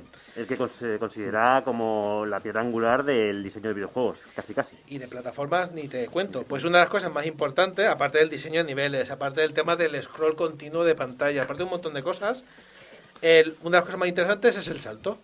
Y ya teníamos que puedes saltar, que puedes saltar diferente entre hacia hacia arriba y hacia adelante, puedes, puedes manejar el, el- el cómo quieres caer en mitad del aire, pero faltaba otra cosa para darle ya la sensación final. Y es que dependiendo a qué velocidad vayas, tú consigues cierta inercia. Quiero saltar más lejos o más corto. ¿Estoy corriendo o no estoy corriendo? Quiero saltar más alto o más bajo. Y todo depende de cuánto mantienes pulsado el botón. Es una sensación extraña. No estoy haciendo pulsación corta, Mario salta poco. Si mantienes el, el botón pulsado, físicamente, fíjate que te está transmitiendo que parece que tienes que apretar más fuerte. Pero, pero no es así, es simplemente mantener pulsado más tiempo, saltas más alto. Tienes el botón de correr, saltas más lejos. Y eso es lo que introdujo para terminar de cerrar lo que consideramos hoy en día un, todos los elementos que hacen falta para que un salto que funciona bien a día de hoy. Y vas a comentar. Podríamos decir que entre el juego arcade y el juego de consola hay un salto cualitativo. Ponle un ganso o algo ahí. Eh, sí, sí, sí. Pero con esto lo que quiero cerrar es eso, es que ahora sí que tenemos todos los elementos que, que hacen falta. Es el caso de la armónica. Me parece bien. Me, me- me parece bien y, y ahora ya tenemos todos los elementos. Con el tiempo eh, se ha seguido avanzando y quería hacer algunas menciones especiales, ¿vale? Eh, por ejemplo, el Dragon Buster de Danko, eh, que creo también es del 84, 85, es el primer juego que introduce doble salto. A una mente superior se le ocurre que, ¿por qué no, mientras que estás haciendo un salto, pulses el to- y haces un segundo salto en mitad del aire? ¿Qué es mejor que un salto? Que dos, no. dos saltos. Pero qué, men- qué mente, que no, que psicópata, por favor, que A es ver, eso del doble salto. Puedes hacer romper las leyes de la física con un salto que puedes mover, o sea, modificar en el aire, pues que sea doble. Y cosa que todo el mundo en videojuego hemos aceptado. Ah, vale, pues ahora, ahora puedo hacer doble salto. Ok. Sí, hasta el punto como cuando dicen análisis de Puperazzi, que tiene un doble salto y como no te lo dicen en ningún momento y parece que lo den por hecho, es un, eh, pues me he hecho medio juego sin doble salto y ahora lo necesito. Y sa- saltamos un poquito más. Y porque es doble salto cuando puedes tener más. Y es el Jumping Flash de PlayStation la primera. Sí. Que es un juego que era el primer juego que era full en 3D. Completamente todo en 3D. Los elementos, criaturas, todo era en 3D y era en primera persona. Y el salto tenía que ser aplicado en 3D y tenía triple salto. ¿Cómo, perdón? El Jumping Flash tiene triple salto. ¿Cómo mejoras un doble salto? Pues haciendo un triple, sí. puedes saltar hasta haciendo un buen timing, puedes saltar hasta una tercera vez Que llevas un en el con- Jumping Flash. Que además llevas un conejo robot, porque decían, bueno, sal es un plataformas, hay que saltar, que mejor que un conejo. Sí. ¿Un queda, canguro? queda completamente lógico. qué canguro ni qué canguro. Qué canguro ni qué cangura. qué Pokémon ni qué Pokémona. qué gimnasio ni qué gimnasio. Como vaya yo y lo encuentre. Como vaya yo y lo evolucione. Total, que solo para finalizar por esa parte y cerrar el círculo, eh, tendría que venir, eh, aunque ya había otras plataformas y ya estaba el Crash por ahí, pero tenía que venir el, el Mario 64 a de- definir definitivamente cómo había que hacer un salto en un entorno en 3D. Es alucinante porque introduce una cantidad de saltos, que si el triple salto mortal, que te deja ir más alto, que el, el- el salto que primero tomas impulso agachándote y luego te lanzas disparado hacia adelante, eh, los saltos... Bueno, es una barbaridad. Lo que está claro es que no, no, se- no se le pueden quitar las medallas a Mario por haber introducido y por ser el rey del salto en, en materia de videojuegos. No se le pueden quitar las medallas porque las tiene todas, tiene todos los galones. Hola, buenas, eh, que soy aquí el que tiene la fama y además carda la lana. Yo, yo me estaba preguntando, que esto sí que no aparece en el... Veo que no aparece en el guion. ¿Quién, qué debe- ¿Cuál debía ser el primer videojuego que introdujo el wall jump? Porque esa única mecánica, es una mecánica de salto que también es bastante común Sí. hoy en día. Pero no me acuerdo, yo creo Soy recordar que el, Stra- el. Strider puede ser que lo tuviera. El Strider te enganchabas y saltabas, sí que lo recuerdo. Eh, es que a mí me encanta el, el wall jump. Y es una cosa que Mario tiene desde el 64 y, y me encanta. Lo que pasa es que no he querido decir el wall jump cuando hablo del 64 porque no sé quién lo introdujo. Supongo que ya estaba antes. Debe poder- Bueno, sí, es- antes seguro, pero no sabría decirte cuál fue el primero que lo introdujo. Sí, sí. Pues sí. En 2D ya le digo, no había en, muchos. Dos, en 2D sí, tienes En ahí do- en la NES un montón de ejemplos. Sí. Por ejemplo, eh, Mega Man... Mega Man tenía... No, Mega Man tenía salto... Doble salto en la pared. Creo que sí. O por lo menos engancharte en la pared podías saltar a lo mejor. No sé si sería Os estoy admirando mucho porque tenéis una memoria increíble. Yo- Porque ahora mismo yo con el sueño... Débora, sabes que tengo una memoria de mierda. O Pues a ver, explicadme, pues yo me estoy muriendo de sueño y estáis aquí dando la pelota y digo, yo no entiendo nada, perdón, Pero- necesito Wikipedia. pero el wall jump sabes lo que es, ¿no? Sí, Quiero joder. decir- no, no sé, quiero decir, es que tal como lo estabas explicando daba la impresión como que, no sé, a lo mejor No, no, estoy es- tan dormida que no me acuerdo lo que No, No, no. de quién fue el primero. Exacto. Eh, claro. Estas son las anécdotas de los abuelos. No, no, pero- Ah, pero estamos tirando triples, ¿eh? O sea, esto A es, eh, pero eh, sí que es cierto que es como que, uy, el salto, que obviamente es la base de todo, pero luego hay como otras cosas que la gente, "Ah, sí, está ahí, ya está, y no, no se fija demasiado y no... Sí, de hecho, por ejemplo, una mecánica de salto que sí que me acuerdo y que es interesante es, creo recordar que el Prince of Persia es el primero que introduce el agarrarse a los bordes del, de la Ah, plataforma sí. para poder colgar, para no, es que habían saltos Que si no te descolgabas te reventaba. no, que solo podías llegar agarrándote a- al borde. Sí. Sí, sí. O sea, y efectivamente también había otros que tenías que descolgarte, pero que la mecánica de, de agarrarse al borde es como muy de... Y bueno, que es un juego del 89, así que es y de, viejuno, y de saltar y que se rompa el suelo y te quedes ahí en las cuchillas. También Sí. debe ser el primero. Ajá. A- a- hasta el punto cuando estuvimos en 3D todo estaba parametrizado en, en- en niveles que era co- irreal, tú ponías esto va a saltar a tal altura, a tal fuerza tal, pero llega un punto en que cuando metemos en 3D lo que sí es verdad es que introducimos eh, que los juegos ya empiezan a tener, los motores actuales de física ya tienen físicas reales, hay una gravedad establecida, tú la, la puedes también parametrizar, engañar y decir que en mitad de salto o cuando estás cayendo, la- a este señor la, la gravedad se le va a reducir a la mitad. Eh, esto es súper parametrizable. Pero sin querer meterme en un tema mucho más técnico, yo quería hacer un ejercicio con vosotros. Vale. ¿Vale? Venga. Y el ejercicio se trata de no centrarse tanto en, en la funcionalidad de, como decía a lo mejor Abraham, de el doble, el salto contra, contra pared, sino en la utilidad. Quiero que me digáis para qué sirve el salto. No que me digas que se puede saltar contra un muro, que se puede hacer un doble salto. Tengo una lista y quiero que seáis capaces de definirme, a ver hasta dónde podemos apretar las tuercas de funcionalidades que tiene el, el salto. Para llegar al tarro de las galletas. ¿Vale? para llegar a un sitio. Ajá. Me vale.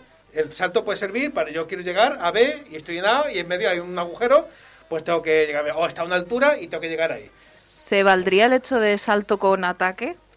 ¿Vale? ¿Qué, qué, por, ¿Cómo sería el salto con ataque? Bueno, yo conozco muchos juegos en que tienes que saltar y cuando le das a un botón de ataque, ese ataque cae, por ejemplo, en picado, que es el único, la única manera de hacerlo, porque si estás en el suelo y le das a ese botón, el ataque es distinto. Vale, el salto con ataque. Incluso en el Mario no hace falta ni hacer esa acción. En Mario Sí. simplemente tienes que apuntar, pero ya tienes un ejercicio de apuntado en mitad del aire. Sí. de quiero caer, como decíamos antes, quiero caer justo ahí. O a lo mejor en mitad del aire puedes hacer un ataque. Hay, hay dos opciones ahí que, que tengo aquí apuntadas y que, y que me sirve.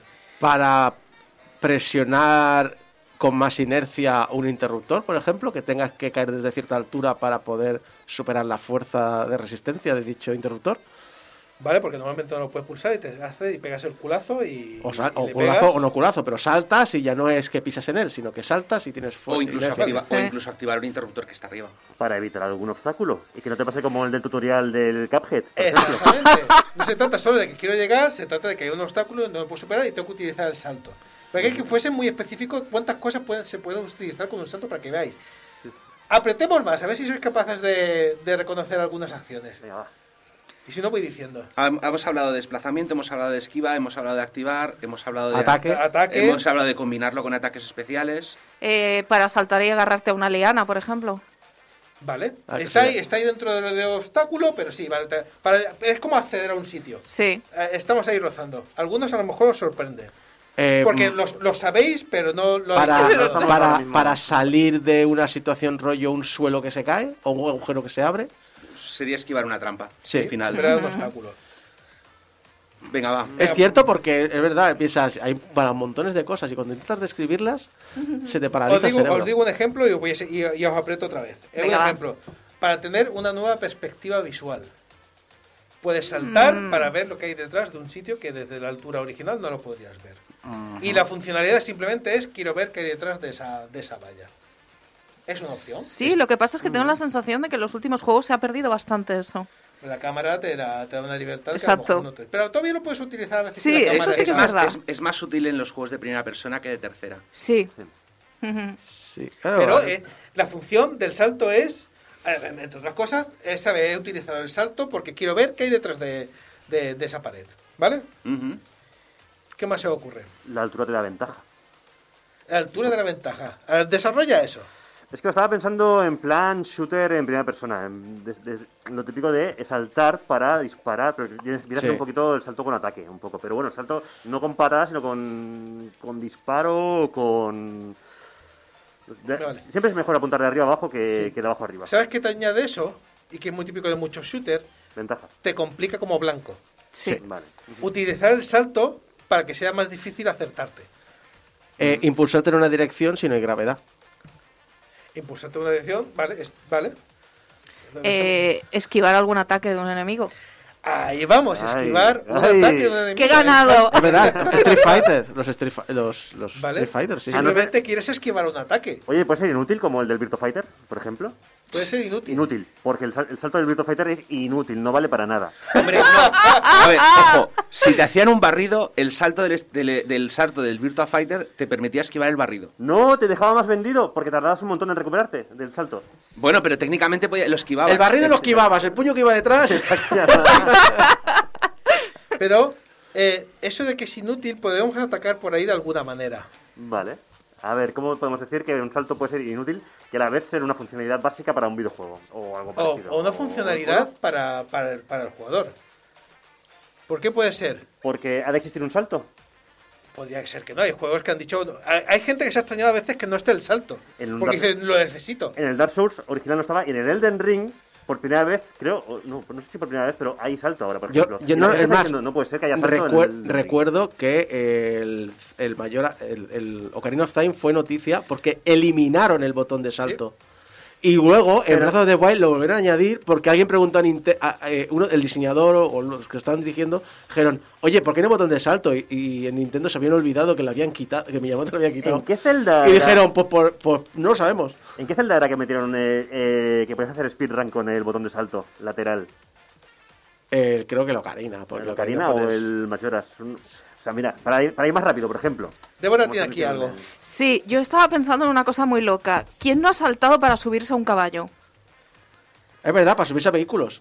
para subirse a vehículos. Bueno, Los Marios, el, Ma- el Mario Maker, por ejemplo, el- tiene. vale, eso. es muy específico, pero es para llegar a un punto.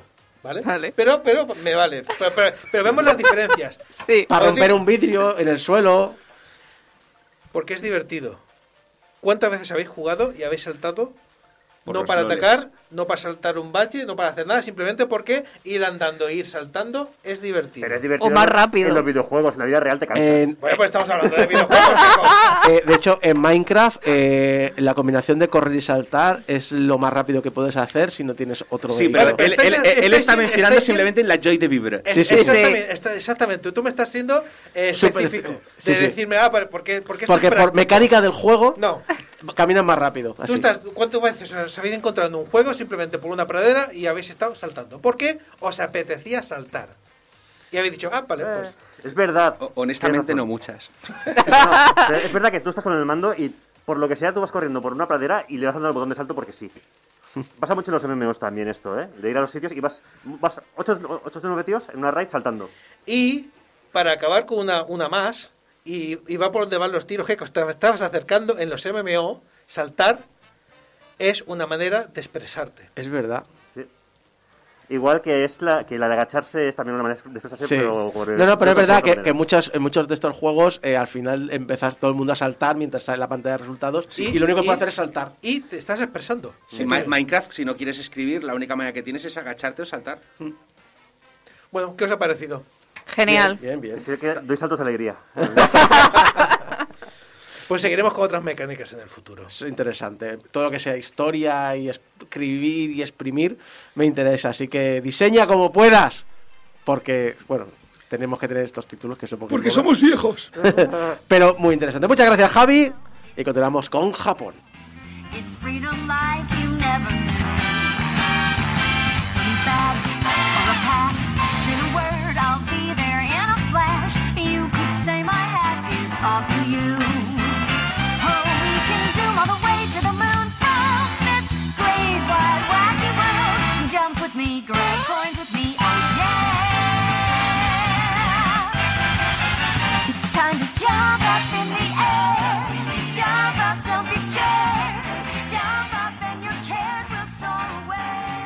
Hola, colegas. Menuda pasada. Se gasta que se sale.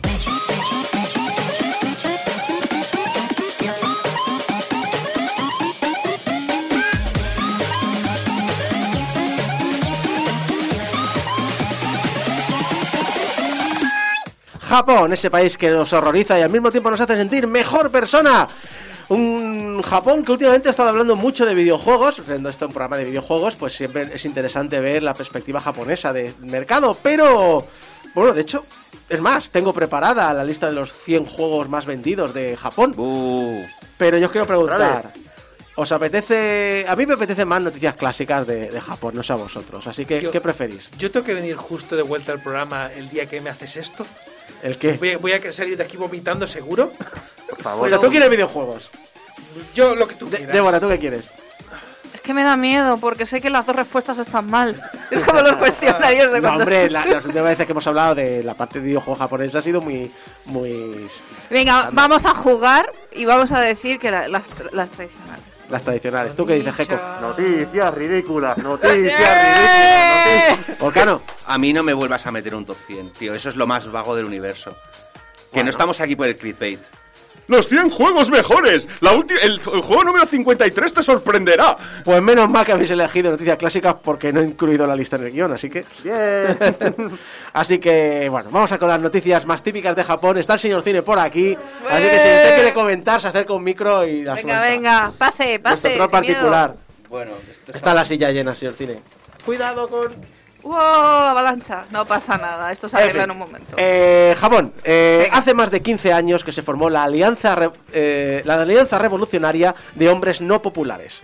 Hacen actos de protesta en la calle en días señalados, como por ejemplo en San Valentín o en el White Chocolate Day. El que no lo sepa, San Valentín en Japón es diferente. O sea, ja- eh, Todo en Japón es diferente. Eso también es verdad.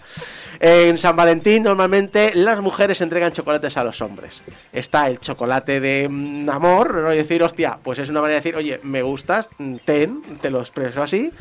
Pero también hay eh, el chocolate de obligación, que viene pues por que son compañeros de trabajo, que son hermanos, amigos, son mentores, o, o senpais, como se, se etcétera, etcétera, etcétera. Una cosa que incluso en los últimos años en Japón se está discutiendo mucho el ir eliminándolo porque hasta la propia sociedad japonesa lo considera estresante y eh, un abuso de poder. ¿A los senpais? No. A las, Y- obligaciones, a las obligaciones contractuales de entregar chocolate porque sí. Exacto. Eh, ¿Chocolate, chocolate de verdad? o chocolate de verdad, chocolate de verdad. No, del que se fuma no está, el del- que se no fuma está prohibido loro. ahí todavía. Ah, vale, vale. El, eh, el tema es que eh, hasta las empresas de videojuegos reciben chocolates para los personajes de ficción. Los Crash de toda la vida. Exacto. Yo Y también, luego- Yo también suelo dar chocolate si alguien me cae bien. Eh, eh, me gusta, me gusta. Pues, eh, pues, eh, ¿No ha traído usted nunca chocolate a Game Over? Porque no me cae bien. ¿Hace falta Gracias. explicarlo? No, no, lo deja- se lo he dejado en bandeja, se lo he dejado Sí. Y el White Chocolate Day es justo una- un mes después, el 14 de marzo, es decir, de aquí en breve, en el que los hombres tienen que responder, generalmente con chocolate blanco, lo típico, chocolates por obligación de compañeras, bla, bla, bla, por respuesta, o eh, retornar un poquito la idea romántica. Lo que es la idea de eh, esta fiesta en Japón, claro. Entonces, este equipo, este, esta alianza revolucionaria de hombres no populares, también participa criticando el día de Navidad, sobre todo la Nochebuena. ¿Por qué?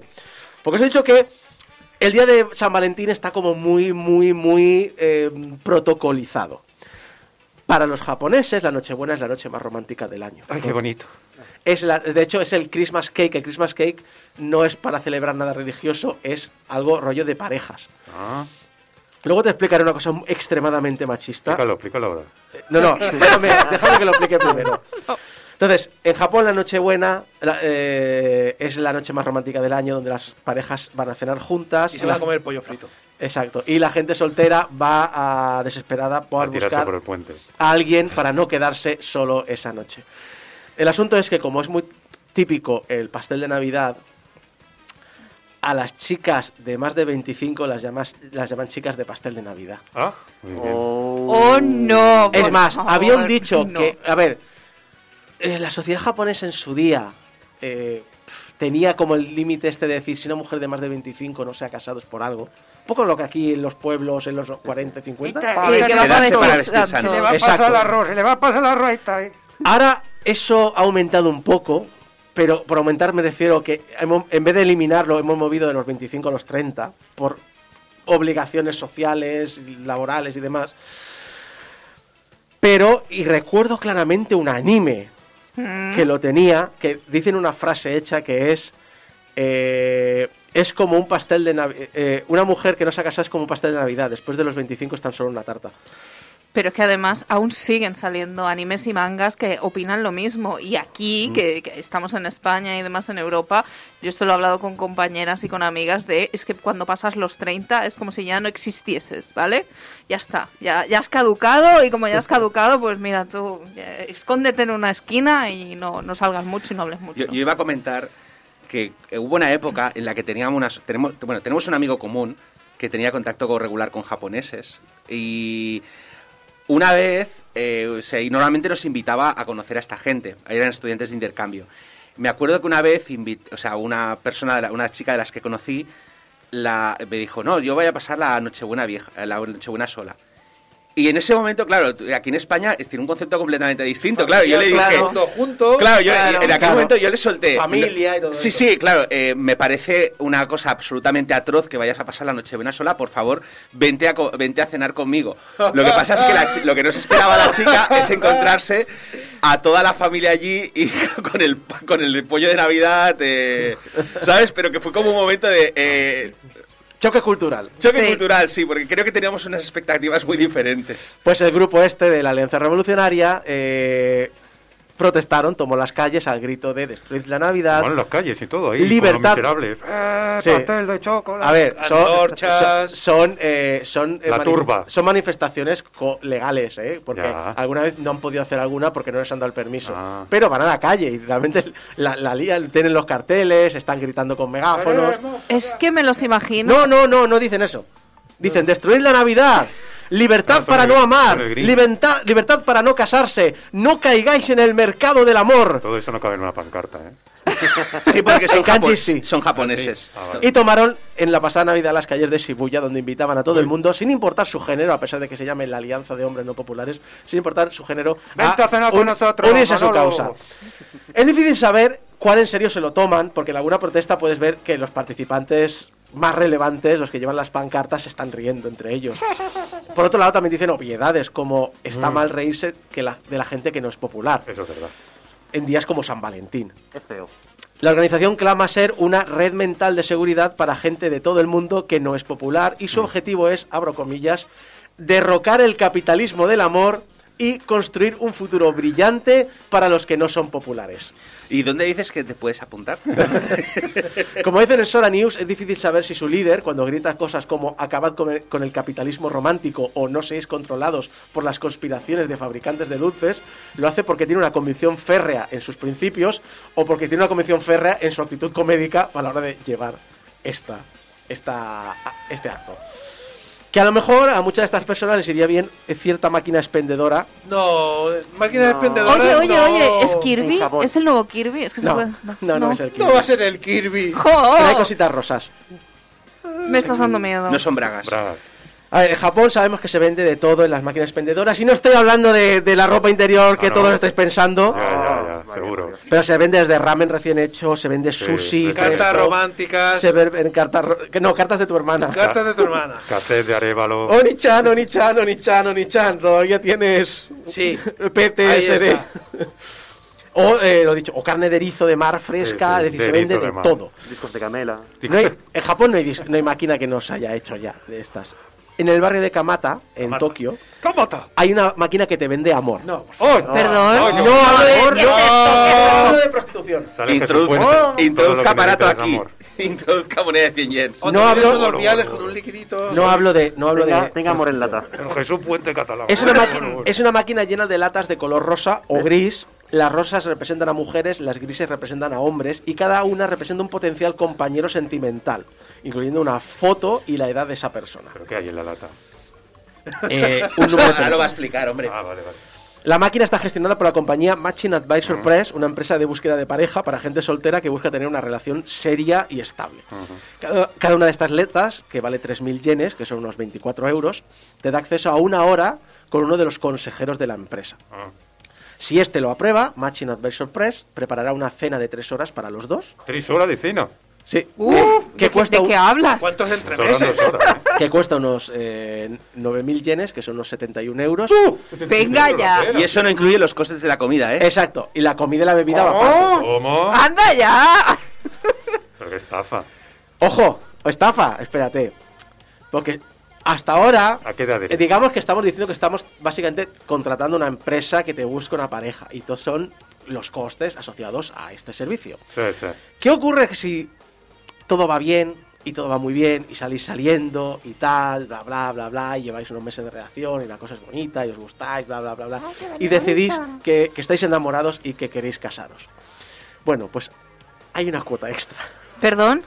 Sí, tú te casas y tú te pagas tu boda. Eso es cosa tuya, no no nos vamos a meter en eso. Bueno, Vale. Pero como hemos conseguido que encuentres el amor de tu vida, hay un, entre comillas, pago de premio por conseguir un matrimonio exitoso a la empresa de 300.000 yenes. ¿Qué? 2.400 euros. ¿Qué dices?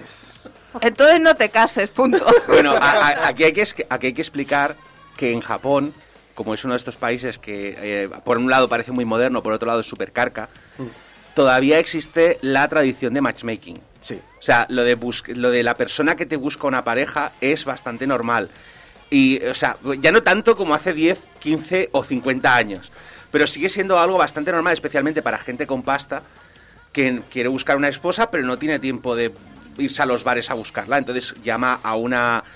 eh, bueno, a una persona que busca. Que te, que te Alcahueta se llama Una alca- gracias, una alcahueta. Es que estaba intentando encontrar la palabra, pero. Alcahueta. Y la persona esta te trae, les trae como una especie de, de currículums que suele incluir la foto de la chica que está buscando marido más pues un- una lista de sus cualidades y normalmente pues se conciertan entrevistas, se conciertan cenas habi- habitualmente con la supervisión de la alcahueta. Y si la cosa funciona, pues obviamente ese- este señor, señora es, es un profesional y eh, pues se lleva un pago. Es un poco pues como cuando consigues, cuando te alquilan, lo del- o sea, el señor que te alquila el piso, ¿sabes? O sea, que se lleva el, La comisión. la comisión. Pues esta gente se lleva comisión igual. Pero no os preocupéis, porque sí que tengo algo que sí que puedo horrorizaros. Ahora, ahora, ahora. Venga, va, va. Venga, ya estamos Hay, hay más, para el final. hay más lugares donde escuchar consejos para encontrar el amor. Algunos no son tan buenos, la verdad. Por ejemplo, Sanrio, la compañía Sanrio tiene no solo a Hello Kitty, tiene docenas de personajes que interactúan entre sí en un universo que ríete tú del universo cinemático de Marvel. Y uno de los más populares es My Melody, una conejita blanca con una caperuza roja que le cubre la cabeza y las orejas, que nació a mediados de los 70, pero su impulso de popularidad más reciente fue la a mediados de los 2000, donde tuvo una serie de animación llamado Onegai My Melody, que bueno, generó hasta videojuegos para Nintendo DS. Ay, que nos vamos a los furry. Y recientemente, nunca nos hemos ido de los furry. Recientemente No, la compañía de moda y estilo de vida It's Demo lanzó varios diseños usando como frases así pues- puestas de fondo consejos sobre la vida que la madre de Melody, de Melody le iba dando a Melody en la serie de animación. Y son particulares. Estás cambiando el tono de voz. Ay, ay, ay, ay. Y da ay. miedo. Da miedo. Ya que empezáis a conocer mis tonos de voz cuando estoy en Japón, ¿eh? Sí, sí. Porque son, a ver, son frases terribles con... Venga, o sea, venga. tienen Tira, tira. Tienen tópicos. Eh, tópicos terribles, por ejemplo, para las mujeres, con el enemigo de las mujeres son siempre otras mujeres, Claro. o cuanto peor es un hombre, más difícil es para las mujeres dejarle. Eso es Dice- verdad. dices que es un conejo la madre también. Lo digo porque debe de prender bien con el fuego. Conejo alas, aquí en Cataluña es muy típico. Ah. Sí, conejo alas. También tiene consejos tóxicos para hombres, como cuanto más habla un hombre sobre el pasado, menos esperanza tiene para el futuro. El programa o, de antes sí que era bueno. o nunca creas a un chico decir que lo hará algún día porque nunca lo hará. ¿Cómo que no? O Bueno, este último tiene cierta verdad, ¿eh? O- ya, bueno, pero es un, pues ríndete y no hagas nada, sé un medianía. O tóxicos en general, como la mejor cura para un corazón roto es encontrar un nuevo amor, Un clavo saca otro clavo. Relaciones tóxicas ahí. el corazón de una mujer es más voluble que el cielo de otoño, Oye, qué bonito este, ¿eh? Poético. No sé si es poético o, o Es- lamentable. eso suena a frase de toda la. De o sea, Pablo Coelho. Sí, no, Sí. esto, Sí, esto sí. suena a que es la versión japonesa de. Esto lo está escribiendo la versión japonesa de Pérez Reverte. o eh, que tu pareja, que tener un hombre en tu vida que llora tras uno o dos fracasos te llevará a una vida llena de arrepentimiento. Madre mía. Hay alguna que otra frase que tampoco es tan mala. A Hay ver, un par sobre ignorar a los quejicas, como la gente siempre toca cosas que criticar de las relaciones de los demás. Eso es verdad. O los que no están en una relación siempre se preocupan más de las relaciones de los demás. Eso, eso, eso es verdad. Pero obviamente. A ver, no sé. A ver, obviamente no sé en qué contexto se decían estas frases en la serie original. No sé qué objetivo o contexto tenían. Pero vender las frases sueltas no las pone para nada en una luz favorable. A ver, es que el único contexto en el que podría ser es un no digas estas tonterías y no pienses estas tonterías. Pero luego lo de, Pero es Japón. lo de venderlo, que te da una postal, toma, una tarjeta de Navidad. Supongo que camisetas camisetas, sí. en tazas, ¿no? En- en A ver, Es el "Toma Mr. Wonder- tóxica". Mr. Wonderful, pero... Malo. pero no. tóxico. A ver, los usuarios japoneses en las redes han respondido al ver este- estas frases porque alguien las compartió en un tuit y dijeron, a ver, uno por ejemplo dijo, todas esas frases parecen escritas por un grupo de viejos. O sea, básicamente lo que he O, dicho o- antes. otro, no entiendo cómo escriben el enemigo de las mujeres son las otras mujeres en un producto dirigido a mujeres. Eh, o alguien que dijo, oh, esto está mal, tanto para hombres como para mujeres. Aparentemente es cookie, pero en su interior es un viejo boomer. Muy bueno. Y hablando de tópicos y frases tóxicas, las Venga, opiniones de una jugadora japonesa profesional de Tekken, que conocemos como Tanukana. Tanucana. En un streaming donde estaba cocinando un pastel, ¿sabes? Esto, es no, esto- esto no es típico de Japón, ¿eh? He visto muchos streamers americanos que también lo hacen. Desnuda. Vamos a, a hacer una tarta o cocinar algo y vamos a hablar. Desnu- Desnuda. No. No. Sí. Arguiñano. Sí, bueno. Arguiñano es de- Básicamente se dedicó a, a- a contestar a preguntas de la audiencia y a contar anécdotas. Y una de las anécdotas fue que tras pedir eh, comida en Uber, Eats- en, en Uber Eats, el transportista volvió a llamar a la puerta y le preguntó si le podía Muy dar mal su eso. contacto. Muy mal. Ah, Y obviamente esto es terrible, que por cierto, esto no es solo de Japón. No, no, Esto también pasa aquí, en ¿eh? España Sí, y, Sí. y es horrible. La chica obviamente esto lo expresó con mucha claridad. Con un bate de béisbol le partió la cabeza. Todo lo que pude sentir es terror. Y además es doloroso que sabe dónde vivo. Odiaría si un día regresaba para pegarle fuego a mi casa si le rechazaba con demasiada dureza. No sabemos cómo rechazó, sabemos que nunca más supo de repartidor, bien por eso. Lo malo ¿Ves? es que Ya la estamos. chica siguió hablando de la anécdota. Ya estamos, no podía quedarse en un... A ver, sigue, si- a ver, sigue habiendo tener simpatía con la chica porque lo que hizo el repartidor, repitamos, es horrible. Exacto, sí. sí. Pero esta simpatía empezó a irse al garete. Porque lo siguiente que dijo es, era bajito, probablemente solo 1,65, a lo mejor incluso más pequeño. Tan pronto vi lo bajito que era, pensé, nope, si hubiera sido alto y tuviera un cuerpo realmente fibrado, quizá habría tenido una oportunidad para darle mi número. No, hombre, no. Que me acosen solo los tíos buenos y que se- tengan cierta altura. Que es un tópico, No, no, perdona, que es un tópico es un tópico de mucho rancio que todavía se cree. Porque lo he oído y hace no Sí. mucho de no, porque si te, si te tira un piropo un feo, esa cosa, si te tira un piropo un guapo, es norm- No, eso es bastante rancio. Esto empezó a hacer que la audiencia empezase un poco a decir, eh, ¿qué me estás contando? Sí, te estás pasando un poco, ¿no, cariño? Exacto. Y, y claro, Tanukana lo leyó y pareció que no se daba cuenta de que a la gente no le gustó que trivializara la situación. Que, insisto, no justifica al repartidor. Pero lo que dijo la jugadora a continuación es lo que dejó al chat boquiabierto. Ay, ay, ay, ay, ay. 165 centímetros es minúsculo, no está bien. Honestamente, si mides, metros de, me- si mides menos de 1,70, no tienes derechos humanos. Si eres un ¿Qué? chico que mides menos de 1,70, por favor, vive tu vida pensando constantemente en tu cabeza, no tengo derechos humanos. Por favor, busca operaciones de alargamiento de hueso. Escribe operaciones de alargamiento de hueso en un motor de búsqueda. Una vez que alcances los 170 centímetros, entonces comenzarás a tener derechos humanos de verdad. Pero yo pensaba que la media estaba en 18. Eh, te dirán muchas mujeres que buena suerte con eso.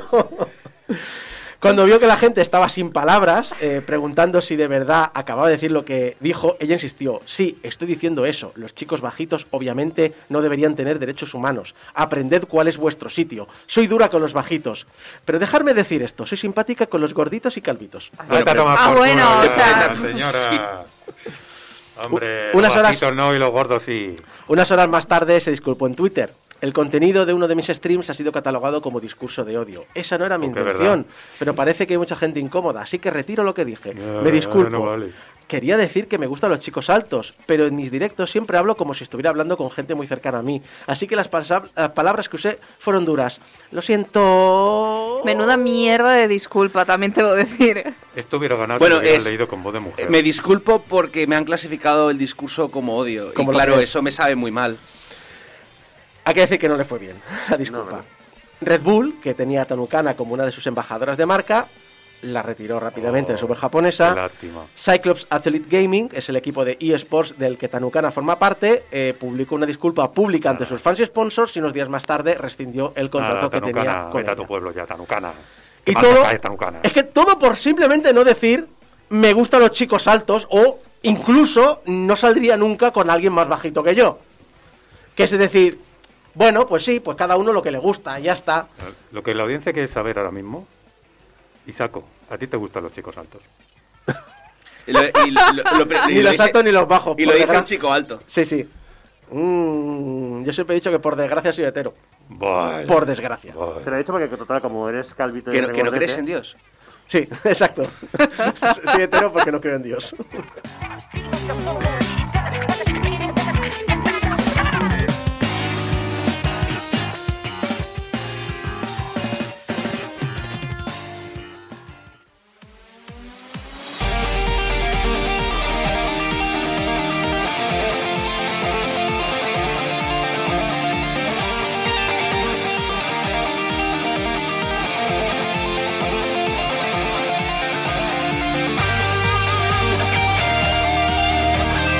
Muchas gracias a todo el equipo que me ha acompañado estas dos horas de programa. A Jeco, a Débora López, a Diego Gutiérrez, a Abraham Limpo y se ve ustedes Isaac Viana y el troleo indiscriminado aquí del señor Cine.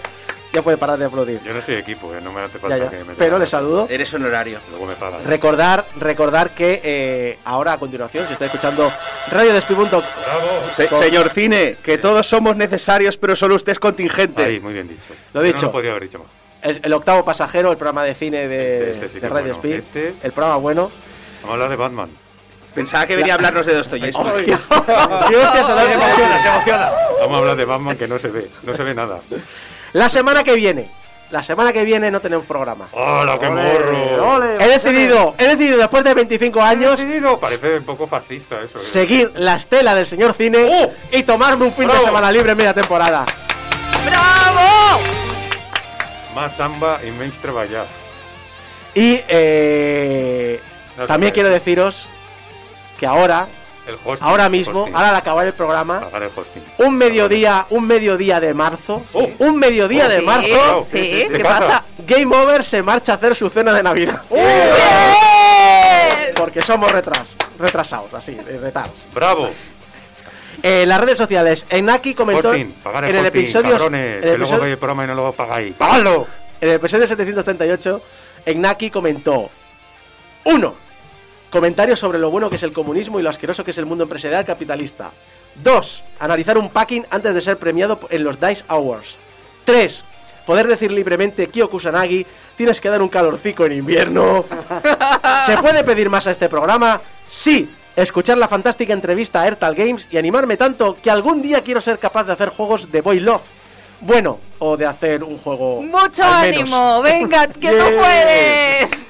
Recordad que nos podéis ayudar a mantener el hosting en portalgameover.com barra donaciones, en portalgameover.com barra donaciones, todo ese dinero va directo a nuestro proveedor, así que no pasa por nuestras manos, no hay cenas de Navidad pagadas con estas cosas ni nada, es va directo a ellos y cuando me pegan el facturón anual, lo, No, no, lo, la- lo la de ahí. Navidad está. es pagada por nosotros. En Sí, marzo, sí. pero es pagada por nosotros. de nuestro bolsillo. En las redes sociales estamos siempre como Portal Game Over y que nos puedes escuchar típico en YouTube, en radiodespi.com, en descarga directa, iTunes, podcast, iBox, Spotify, lo que queráis. Recordad que nos podéis enviar vuestros mensajitos de amor a público arroba portalgameover.com y vuestros mensajitos de odio a pues yo soy bajito, gordito y, y gordito arroba portalgameover.com y que os suscribáis a YouTube, que esta semana hemos subido 6 suscriptores. ¡Pues, seis ¡Eh! suscriptores! ¡Gracias, gracias! Recordad, nos vemos el 19 de marzo de aquí a 15 días en el programa 741 de Game Over. Hasta entonces, adiós.